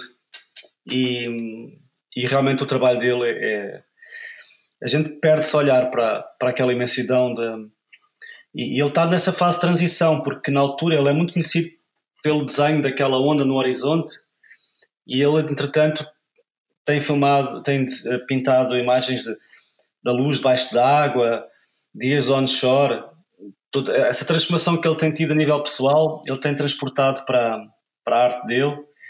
Não sei se a nível comercial, sei se procuram dele, mas que essa transformação pessoal tem influenciado no trabalho, isso nota-se. E, e é uma pessoa muito, muito especial. Como artista e como, como pessoa, foi uma, um prazer tê-lo conhecido. É de longe o meu, é de longe meu artista preferido da, de toda essa turma que usa o surf como, como matéria é, prima da criação. É, ninguém não, não tem trabalho que me toca mais do que o do, o do Block. Eu gosto muito, muito, muito do trabalho dele. É, me custa usar a designação artista de surf, acho uma coisa tão, tão confinante, mas, mas, é, é, mas eu acho desse meio de artistas que usam o surf como matéria-prima, uh, eu acho ele um, é o, o que mais me agrada esteticamente. Acho que é, é um dos trabalhos mais originais é, que eu já vi. E, e, é, e pessoalmente é, é, é, aquele que eu gosto mais. E eu acho muito interessante também, porque a forma como é o que é um pequeno elemento que que faz a gente lembrar que estamos vendo por uma. Eu acho que um olhar de, uma, de um leigo nem entende o que está ali acontecendo entendeu? Porque é muito, muito discreta a forma, a referência ao surf. É aquela linhazinha branca que divide é, as, as, as, diferentes texturas que ele aplica na, na, na, na tela, não dá nem para chamar de tela, né? Porque ele usa vários suportes, diferentes tipos de madeira. É, que ele cola e depois pinta por cima, e ele cria ali na divisão aquela pequena linha que um olhar treinado de um surfista consegue enxergar ali uma onda, mas um olhar que não tenha esse tipo de condicionamento nunca dificilmente reconhece ali a onda. E eu gosto desse dessa descrição, desse quase é, sugestão, é mais uma sugestão, é, e, eu, e aí talvez seja porque eu gosto tanto dele, porque eu acho toda a arte, na maioria das vezes, a arte relacionada com o surf é extremamente explícita, é quase pornográfica. É, quando a gente pensa naqueles, na, na, na, nas pinturas de, de, de é, de airbrush, os airbrushes do surf, é, todo mais ou menos toda a arte relacionada com o surf é extremamente explícita e ele é muito muito discreto ali é, e, e, eu, e eu me agrada muito. Foi das coisas que eu tive pena é de na época de não ter dinheiro para ficar com nenhum dos quadros é, que ele que ele tinha lá, embora também tenha que confessar eu sou um apaixonado por, esse, por essa fase do trabalho dele, que foi o que tornou ele conhecido, é, e para comprar um quadro para gastar, investir num, num, numa obra dele, preferi investir numa dessa fase do que uma do que numa dessas nova dessa nova fase que o João que o João mencionou é, e que e que é linda tem tem coisas lindas, mas não são quadros propriamente baratos e por isso, para gastar o meu dinheiro numa obra dele, eu preferia gastar numa das que eu gosto, né, daquelas que me apaixonaram pelo, pelo trabalho dele. É, eu, eu acho que só quem faz surf é que vai ver surf nos quadros deles. Porque quem não faz não vai ver o céu, vai ver tudo, mas não se vai perceber que está ali uma, uma esquerda ou uma direita perfeita a rolar. É. E o capítulo novo dele, que é uma coisa mais de textura e de brincadeira com a luz, que é, mais abstrato do que era o anterior, é um, um, uma obra de imersão que eu vou te contar, cara. Eu não sei o tamanho do, do, do quadro, mas ele mandou um, uns, uns prints pelo, pelo e-mail e é o tipo da coisa que, que você é, fica em frente ao quadro e, esquece um pouquinho de tudo e e entra naquele negócio, né? Como se ele tivesse sugando você para participar daquela imensidão. Ele faz esse negócio com, com textura é, debaixo d'água, textura textura de tempo, né? De tempo fora d'água, dentro d'água, uma coisa é, parece abstrato demais e é, mas é tão óbvio e para nós surfistas é uma coisa tão presente a única diferença é que a gente não consegue parar no tempo e pegar um frame daquilo e transformar num quadro. E ele consegue. Mas quando você está no, no, mar grande ou no mar pequeno, quando você está no mar e abrir o olho debaixo d'água, você se depara com aquele tipo de obra que ele faz. É, é fenomenal. E o, o histórico dele como surfista no Equador é muito interessante, né? Eu, foi, foi muito surpreendente conhecê-lo. É, o próximo convidado que mandou o áudio é o Andrew Kidman, que, meu Deus do céu, demorou, foi o que mais demorou a mandar, mas pelo menos mandou. e é bem ao estilo do cara que ele mais admira, que é o Curren, né? O, o Andrew tem a mesma idade que eu, nascido em 67. Vou falar um pouquinho aqui como o Manuel Castro escreveu músico, realizador, escritor e shaper. Realizador, nesse caso aqui, diretor. Nascido em Nova Gales do Sul, famoso New South Wales, na Austrália. Andrew Kidman é autor de uma das mais primorosas obras cinematográficas do surf, Litmus, de 1996. Kidman começou por uma abordagem mais competitiva ao surf, até ter conhecido Wayne Lynch e Dave Parmenter, personalidades cuja influência marcou definitivamente o rumo da sua vida, marcada por uma linha vincadamente alternativa e contra a cultura.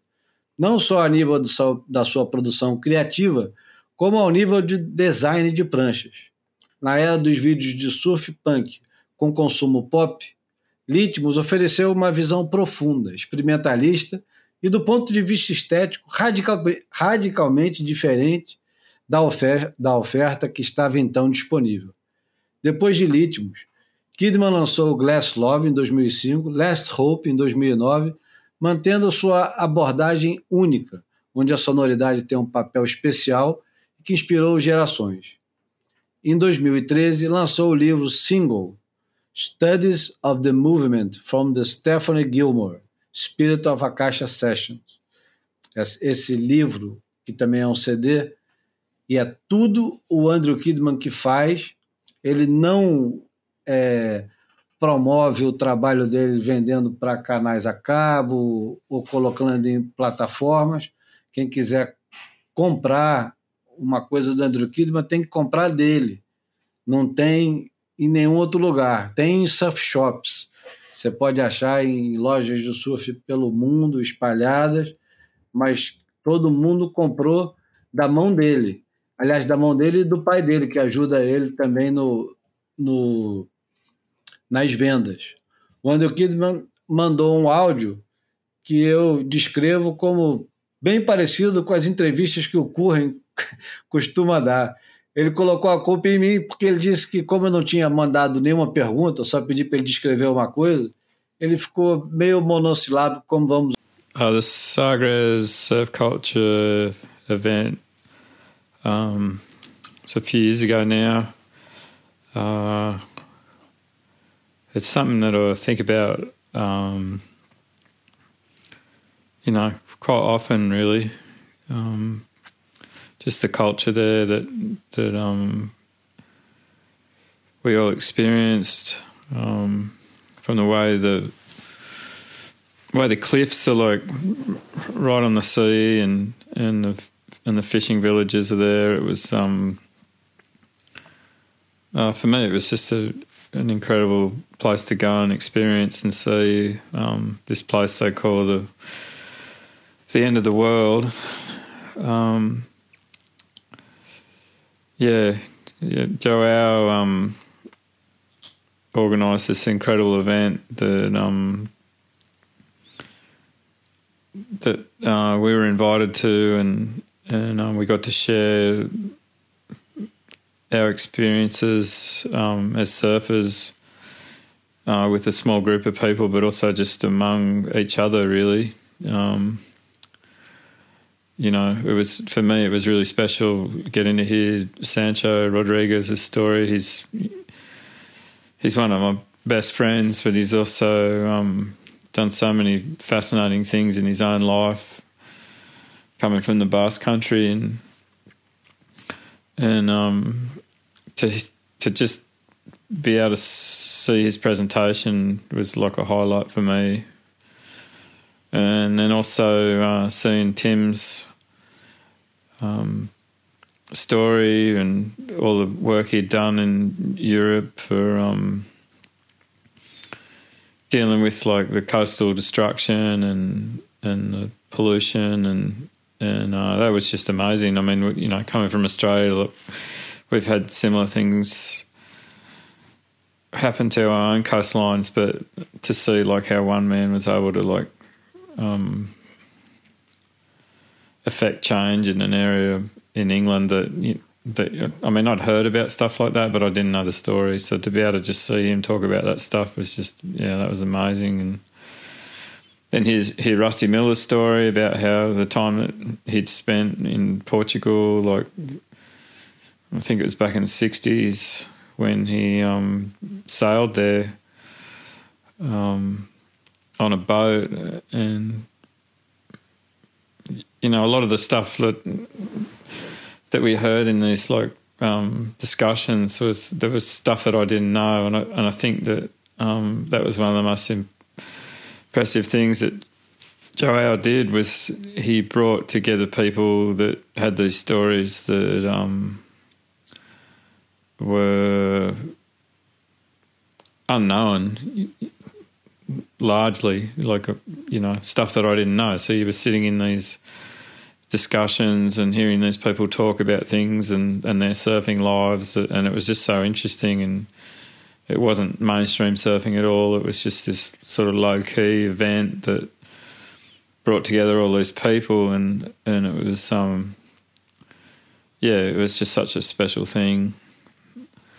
And, um, I was so touched by the people and also the coastline and, and, um, on the last day, Joe took me out to the sculpture on the beach where the where you can walk inside it and the ocean comes up inside it and makes this noise and you know he just sincerely thanked me for coming and and um, being a part of it you know and he was so honoured that I was there, but I was just I was just so honoured to be there and and so humbled to be there. So, um, and so yeah, I just like like to thank him and everyone else that was there and and um.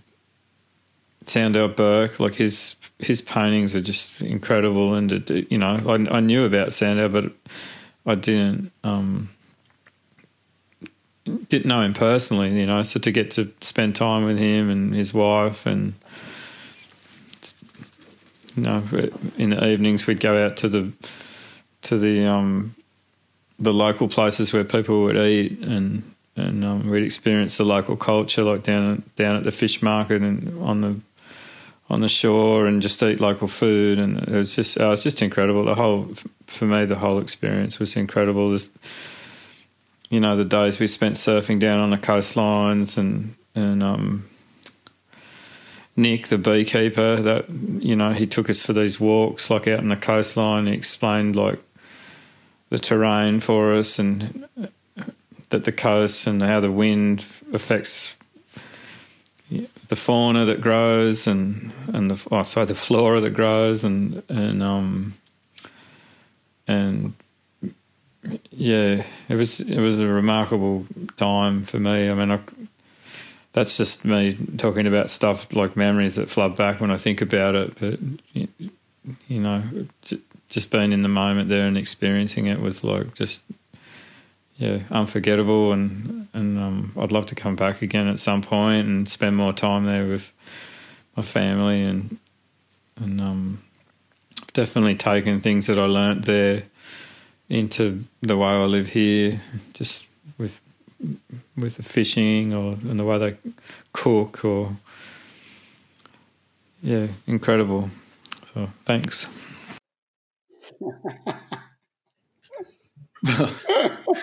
O cara tá falando igualzinho ao Tom Curren, cara. A analogia é perfeita. Eu, eu falei exatamente isso. Eu falei, foi meio Curren-esque a sua, sua fala, cheia de ums and ams, né? É o convívio, né? É o convívio. Ô, João. Bom, sim, fala. A gente Não, já ouviu foi... aí os áudios todos hum. é, do, do, dos participantes desse, desse 2000 desse, desse evento final, dessa edição final do Saga Surf Culture.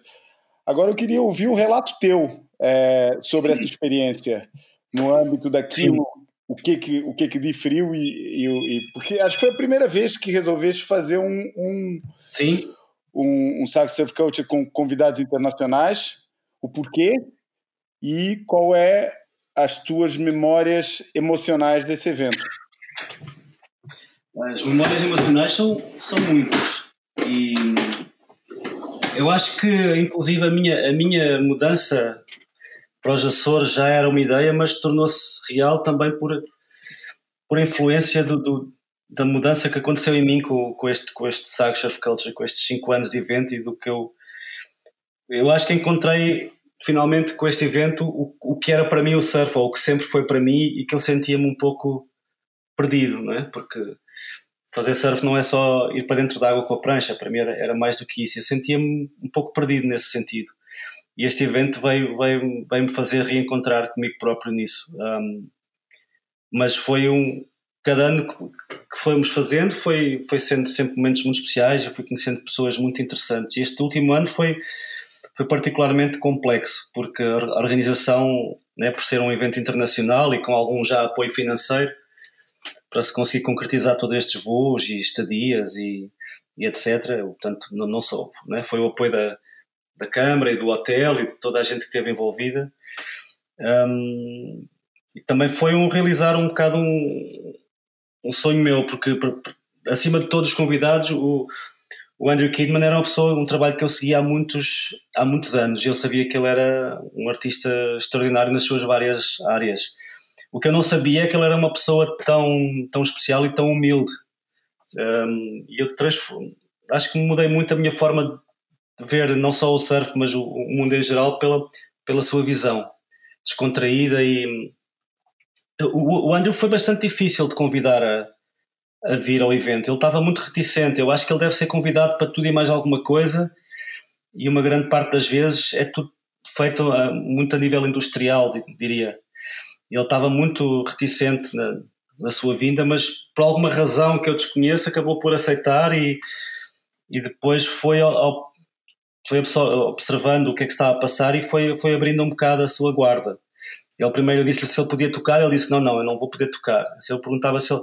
Havia várias coisas que ele dizia que não ia estar acessível. E quando chegou ao evento, ele tocou, ele cantou, ele, ele fez tudo e mais alguma coisa, porque acho que sentiu-se sentiu-se livre no, no evento para poder fazer o, o que apetecer e para não fazer o que não quisesse. Acho que foi, foi isso um pouco do que, do que ele sentiu. E no fundo era esse, o, o evento era, era um evento livre. Foi um. Eu acho que quando tiveste ideia, não tinha consciência do que é que estava realmente a, a, acontecer a, a, partir daí. Um, foi um foi, foi difícil fazer, organizar, mas foi, foi, muito, foi um grande prazer ter posto o evento.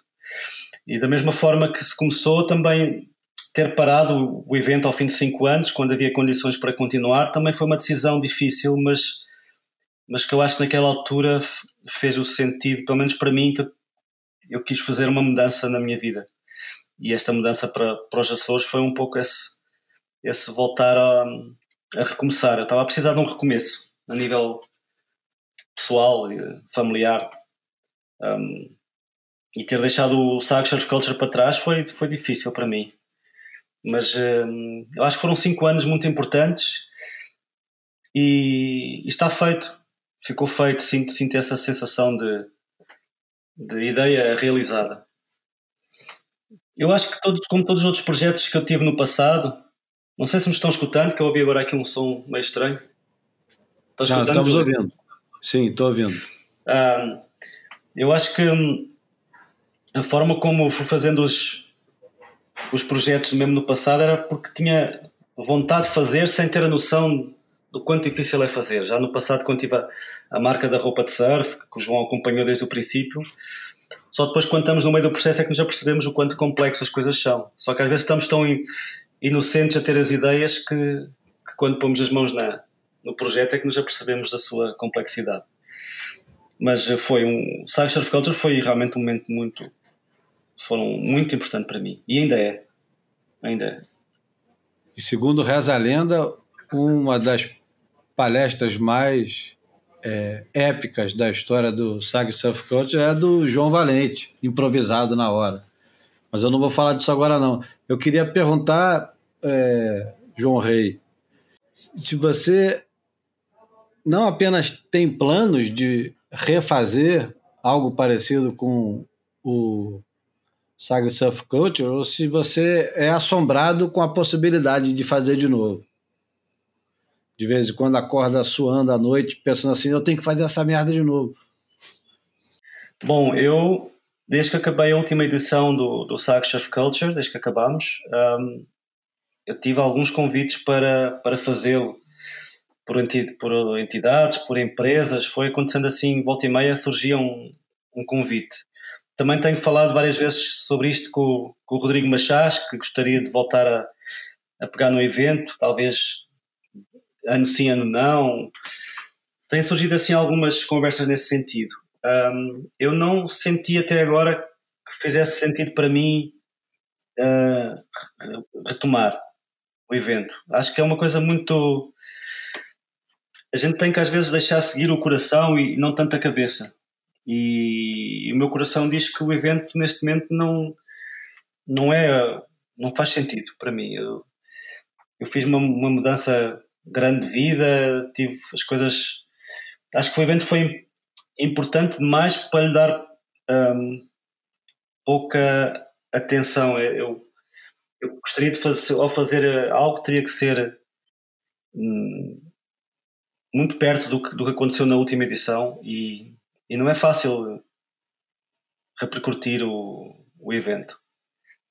Não, neste momento não, respondendo à tua pergunta mais objetivamente, neste momento não tenho, não tenho planos de, de pegar no saco of culture e, e, dar continuidade. Mas isso não quer dizer que, que, que, possa mudar de ideias de um momento para o outro e que o faça. Não, Hum, o, que eu sei, o que eu sei é que se, se eu fizesse, gostaria que o formato fosse, fosse o mesmo, que as pessoas envolvidas fossem os mesmos, que, que o Manel Castro estivesse ao meu lado a, fazer o evento comigo, que de preferência que fosse novamente no, no, no mesmo Baleeira, em Sagres, e que se pudesse pegar por aí. Um, mas neste momento não, não tenho esse, esse plano concreto. Bom, eu escolhi para para falar por último o cara que melhor fala, né? que é o profissional, que é o Chris Hines. É, vou, vou ler o, o, o, perfil do, do Chris Hines aqui na página da, do Saga Surf Culture. Chris Hines fundou e dirigiu Surfers Against Sewage durante mais de 10 anos. Ambientalista e personalidade influente na sociedade britânica, Hines tem mantido, mantido seu foco especialmente, essencialmente, na resolução de problemas, tendo a sua capacidade para tal ajudado a canalizar milhões de libras para proteger a costa britânica. Figura presente e referenciada em diversas comissões da Câmara dos Comuns e dos Lordes e na Comissão Europeia, Chris foi também conselheiro especial de Michael Mitchell, ministro do Meio Ambiente britânico. Hines foi galardoado com algumas das mais prestigiadas distinções britânicas pelos seus serviços ao ambiente, ao meio ambiente, o que não lhe tolheu o espírito cívico e visão ativista que vê na comunicação uma ferramenta perfeita para ajudar a resolver problemas. Dirige atualmente a Grain of Sand, projeto na área de consultoria ambiental. Então, agora vamos ouvir o Chris Hines. Bom dia, Julio. Um, Chris Hines here. Um, sitting in my garden, about a mile from our local beach, Porth Porthtowan, on the north coast of Cornwall.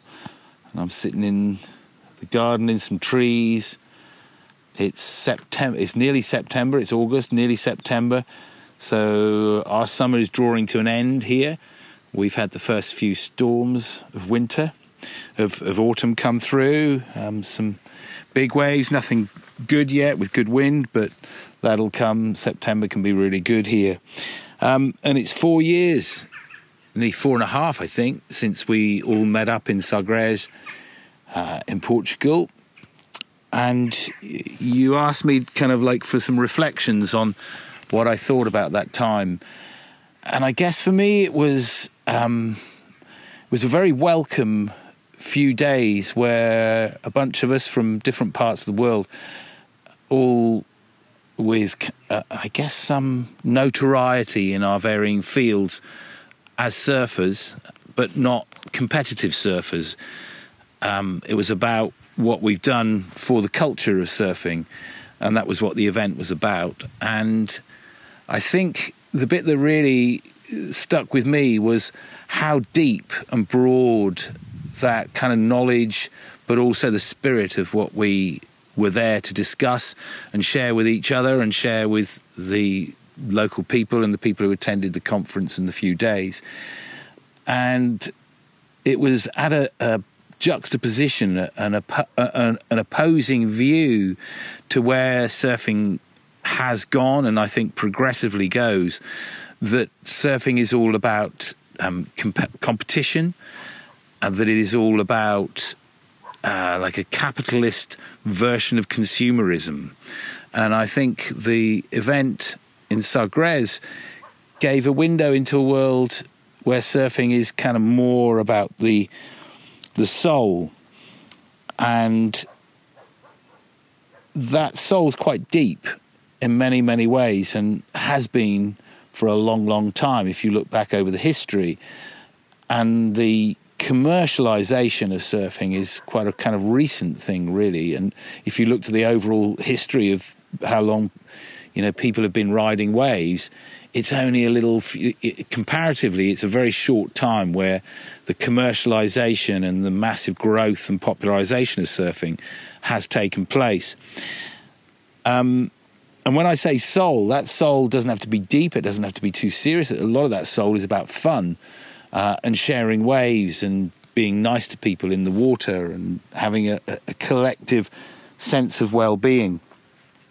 So that international camaraderie kind of is something that I carry with me, and I still have the little handbook, um, the little brochure handbook, and that sits on my shelf next to where I work, and I look at it often. Um, and I think that is what we did. We kind of met up and we talked about some of the challenges facing surfing, some of the opportunities, but all in that collective um, spirit of it being a good thing for heart, mind, body, and soul. Um, so that's kind of a reflection on Sagres and the event there. If I look at where we are now and I reflect on um, the world in which we're living and what I feel, I think you asked me to reflect on what I feel physically and mentally. Um, it feels like the world's in a hard, hard place at the moment. Um, we have, you know, a number of right wing, kind of pretty strong leaders who seem to be running countries from um, where you are through Trump, um, but Bolsonaro where you are, Trump over in America. Here we have Boris Johnson, uh, and you know the United Kingdom will Brexit. We will leave the European Union, which I view as a disaster, really waiting to happen. We'll be isolated at the very time when we need to come together and live as a global community.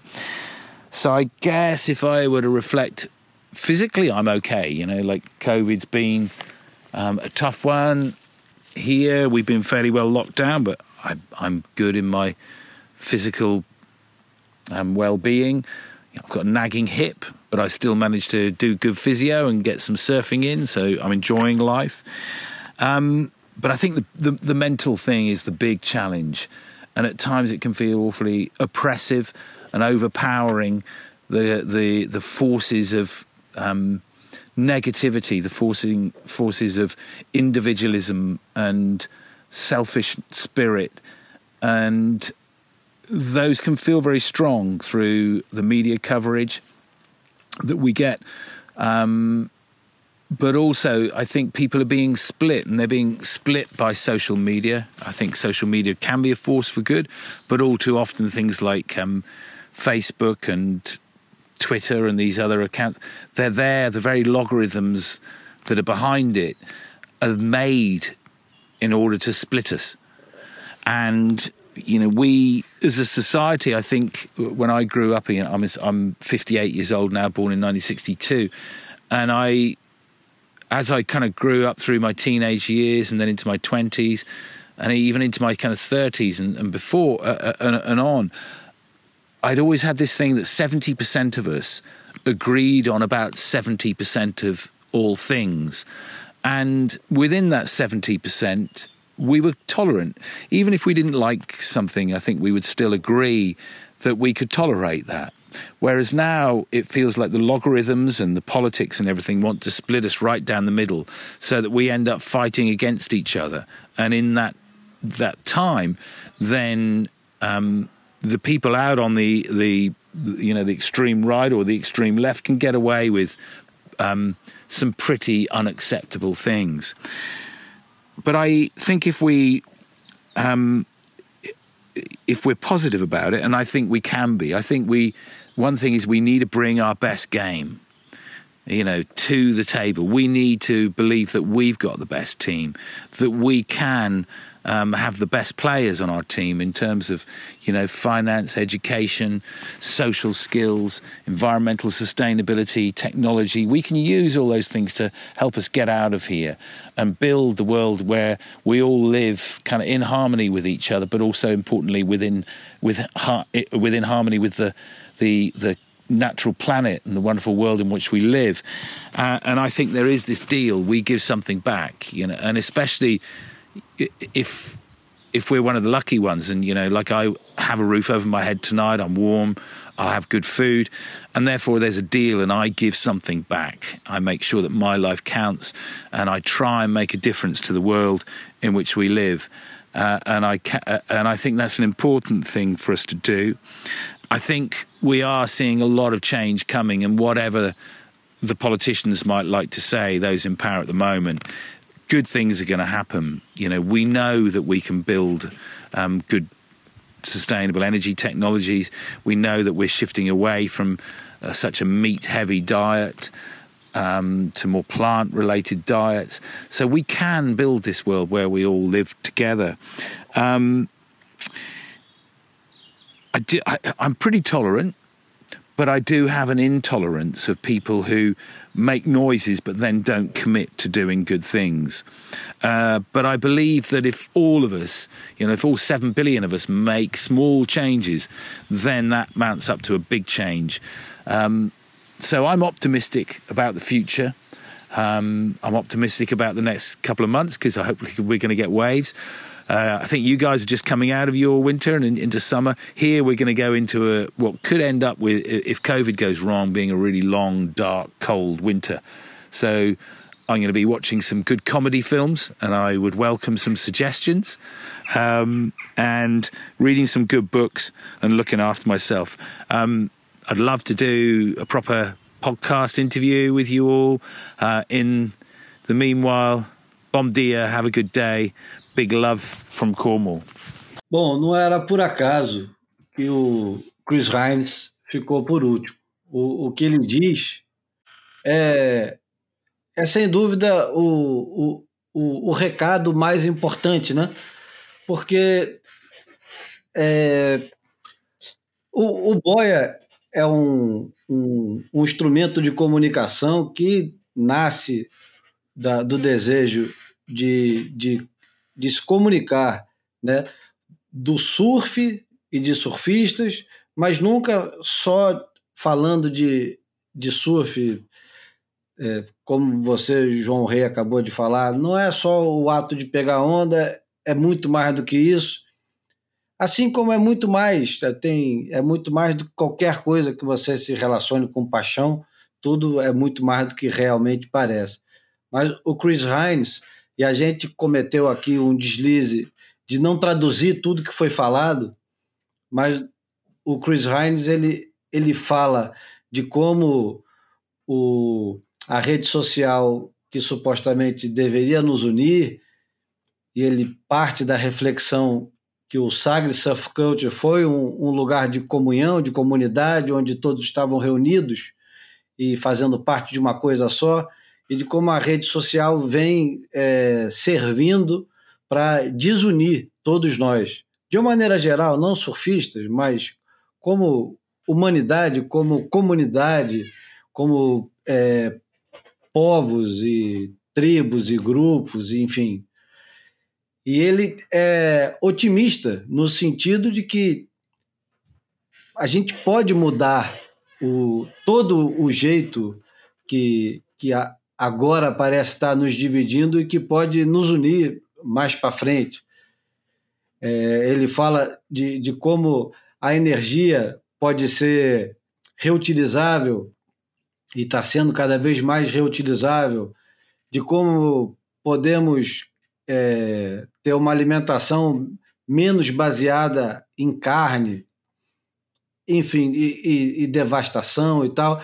Ele fala da, da dessa onda da extrema direita que vem varrendo o mundo e ele se, se refere exatamente ao Brasil, a, ao Reino Unido e aos Estados Unidos, com três dos piores exemplos para para o que ele é, enfim, é, não vamos entrar muito no lado político, que é sempre um, um, um terreno minado, mas é, a, mensagem do Chris Hines é uma mensagem de, de otimismo, a, mesmo em plena é, pandemia, mesmo sabendo que está confinado e tal, ele diz que vai assistir comédias e ler bons livros e espera que seja um bom inverno. Vai começar o inverno agora para os europeus em Cornwall.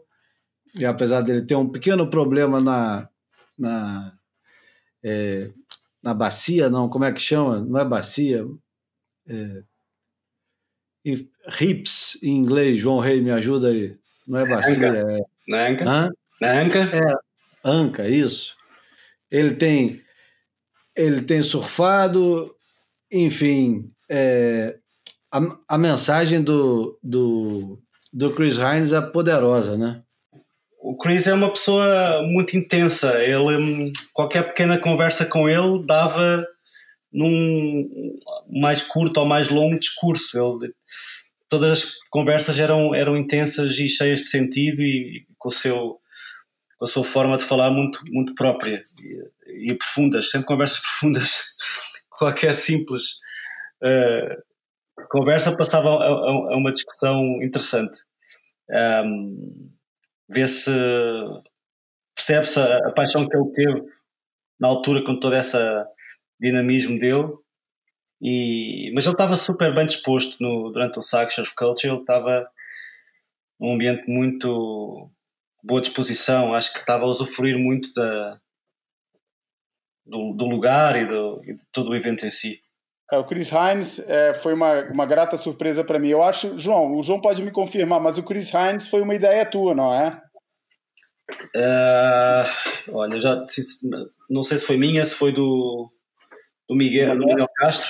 Sim. É porque eu lembro que o, o alguns desses fui eu que recomendei. Sim, o, sim. sim. Né? É, foi, Hines, foi, foi meio surpresa uhum. é, ele tá lá. E foi uma agradável surpresa, porque eu conhecia muito bem o trabalho da SAS. É, eles faziam o chamada os protestos de guerrilha, tem uma história, tem histórias incríveis. Ele conseguiu arrastar, até entender o que, que é a realidade do parlamento britânico, né? do parlamento inglês e de Londres. Né? O surf não existe, cara. Gente, o pessoal tem que entender, o surf não existe. Na Europa em geral, as pessoas às vezes pensam, ah, porque França, tal, falam na França e tal. Cara, o surf em Paris não existe, entendeu? Ninguém sabe o que, que é, ninguém tá nem aí, cara. E, o, e em Inglaterra é a mesma coisa. Em Londres, cara, porra, falar de surf ou falar de, sei lá, qualquer, não, não, não tem expressão nenhuma. E ele, nesse contexto, e, e, tem um, e além de que o, o parlamento inglês é uma pose, é, uma, é, um, é um negócio absurdo, a, a nível de. Eles se tornam mesmo, fazem questão de ser personagens inatingíveis, que todos os frequentadores do parlamento inglês e tal.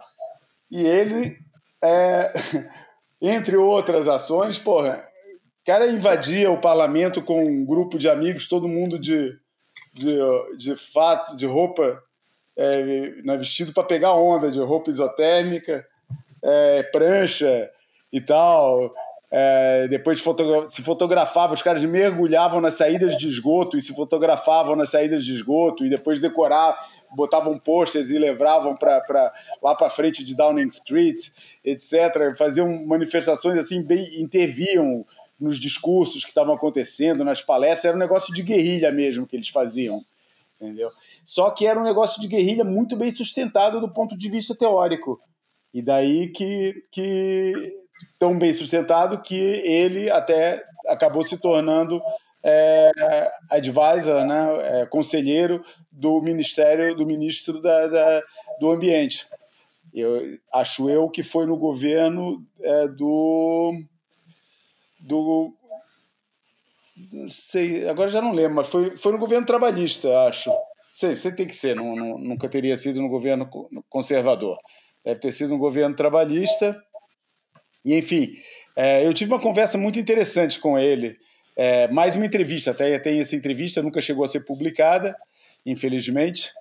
É, o, mas eu fiz uma entrevista bem interessante com ele, que eu ainda tenho o áudio por aí, e que ele abordou e mostrou um realismo que eu raramente vejo nas questões ambientais. Né? E o realismo dele, por exemplo, ele, ele não teve o menor pudor, e isso me, me surpreendeu, mas ele não teve o menor pudor de dizer que ele às vezes se via confrontado com o dilema de o que, que eu faço? Eu, eu, eu falo a verdade mesmo sobre o que, que se passa é, é, na, no, no, a nível de ambiente de, de, de várias questões, por exemplo, uma das questões que, que, que acontece é o que, que acontece com o lixo, com o lixo reciclado, entendeu?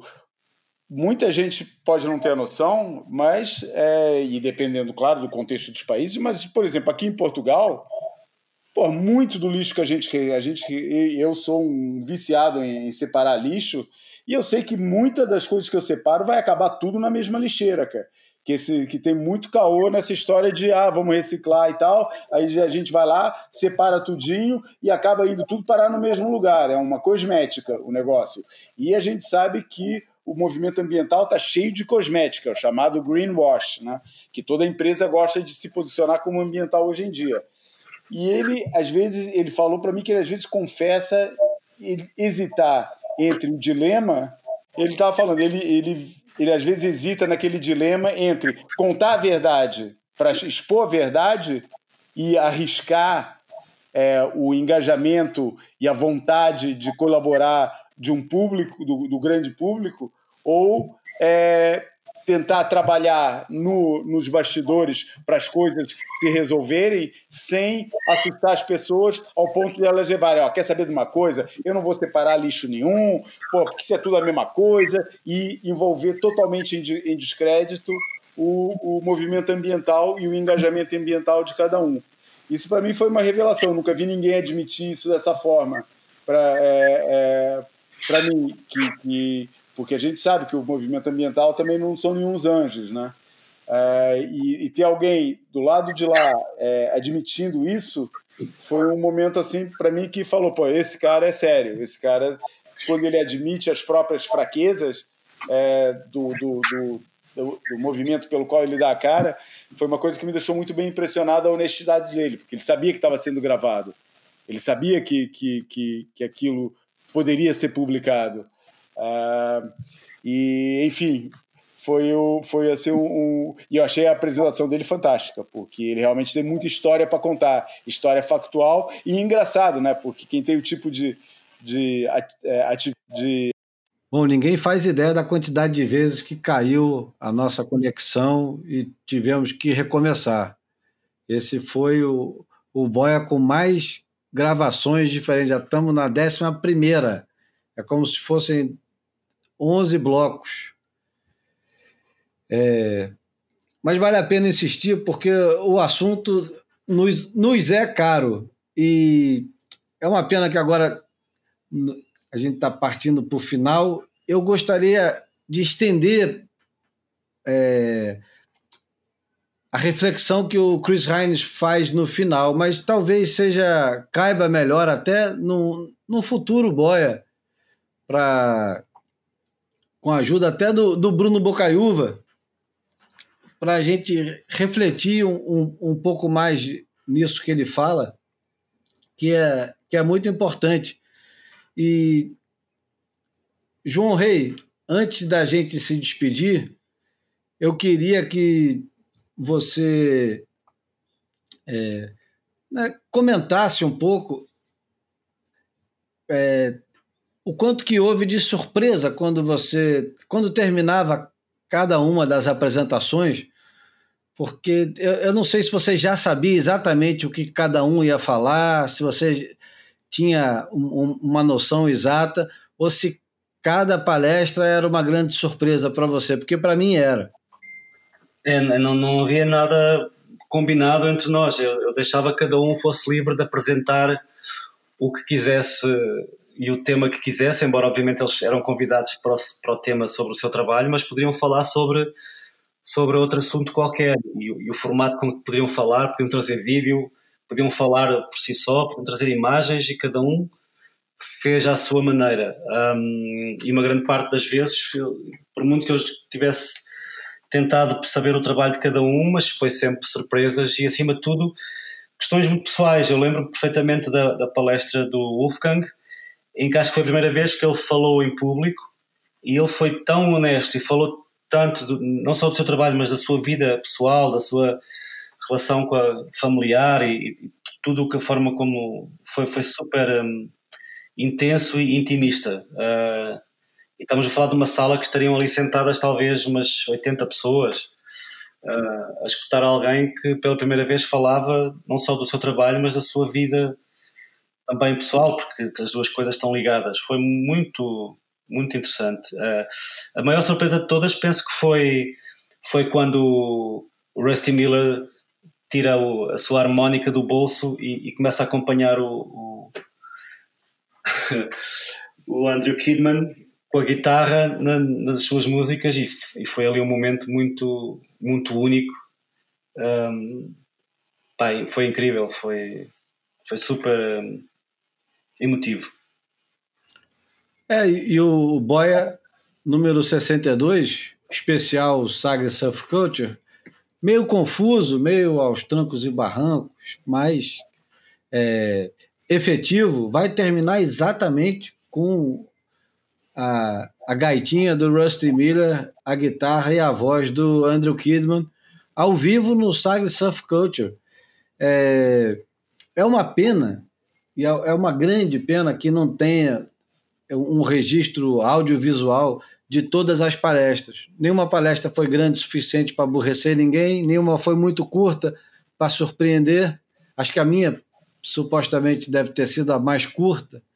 Eu, eu fiz uma, uma palestra que era uma, uma inspiração no livro do, do Ítalo Calvino, é, Seis Propostas para o Próximo Milênio, e eu fiz seis propostas já nem lembro agora quais eram as propostas, mas tinha a ver com o surf, com o nosso ambiente e com a minha é, área de atuação, que é escrever, e misturava é, Tom Curren, Muhammad Ali, Pixinguinha, Charlie Chaplin, todas as minhas grandes paixões. Foi, foi bem rápido, fiz é, um videozinho na hora que eu vou compartilhar com o pessoal que nos acompanha no Telegram.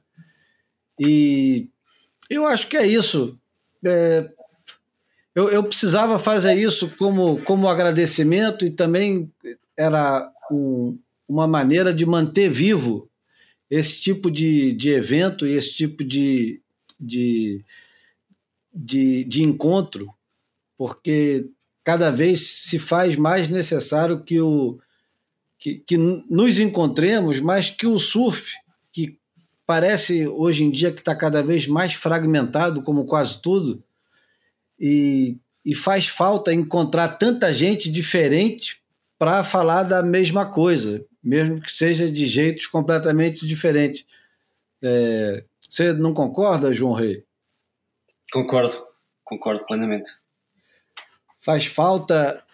É, faz falta essa troca e, e esses encontros esse foi o, o, o Boia número 62. Estou esperando o João Valente voltar aqui para ver se ele aparece é, no, no áudio, mas acho que ele não, acho que ele não vai voltar. Hoje a gente teve é, muitos percalços, muitos obstáculos. É, a gente vai terminar exatamente com. Eu não sei o nome da música. Quem pode dizer o nome da música é o, ou o João Rei ou o Andrew Kidman, eu não faço ideia. Eu sei que. Tem, o nome da música não me recordo, mas ele tem uma, uma banda chamada The, The, The, Hindi, The Windy Hills. The Windy Hills.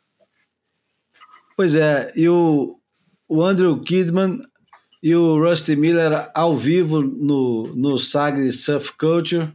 Queria agradecer demais ao João Rei pela paciência de ficar duas horas e tanto aqui no, numa ida e volta, grava, não grava, grava, não grava. E foi um prazer. Agradecer. E Pode falar. Deixa-me só dizer-te que, que ao longo deste último ano eu tenho escutado muito o Boia. O Boia tem sido um companheiro de, de noites de insónia. Às vezes, quando tenho insónia, pego nos meus headphones e, e escuto um Boia mais para a frente, mais para trás. Uh, foi um ano, um ano particularmente duro para mim e o Boia foi a minha forma de, de às vezes, alienar-me das coisas e de, me, e de estar num momento agradável a ouvir as vozes conhecidas tuas e do João Valente e temas importantes, interessantes. Uh, sou um grande fã do Boia. É, eu, gosto, eu gosto de pensar que o, o, o Boia no final das contas, ajuda a embalar o sono de muita gente. então, esse foi o Boia número 62. Agradeço ao João Rei dos Açores, direto dos Açores, dessa ilha que eu digo com todas ali. Eu, eu amo essa ilha. É, as ilhas eu não conheço, eu só conheço uma por enquanto. Aos pouquinhos vou desbravando as outras. É, por enquanto só conheço um pedacinho. E vamos agora de Andrew Kidman e Rusty Miller no acompanhamento com a gaitinha. Um grande abraço, Júlio.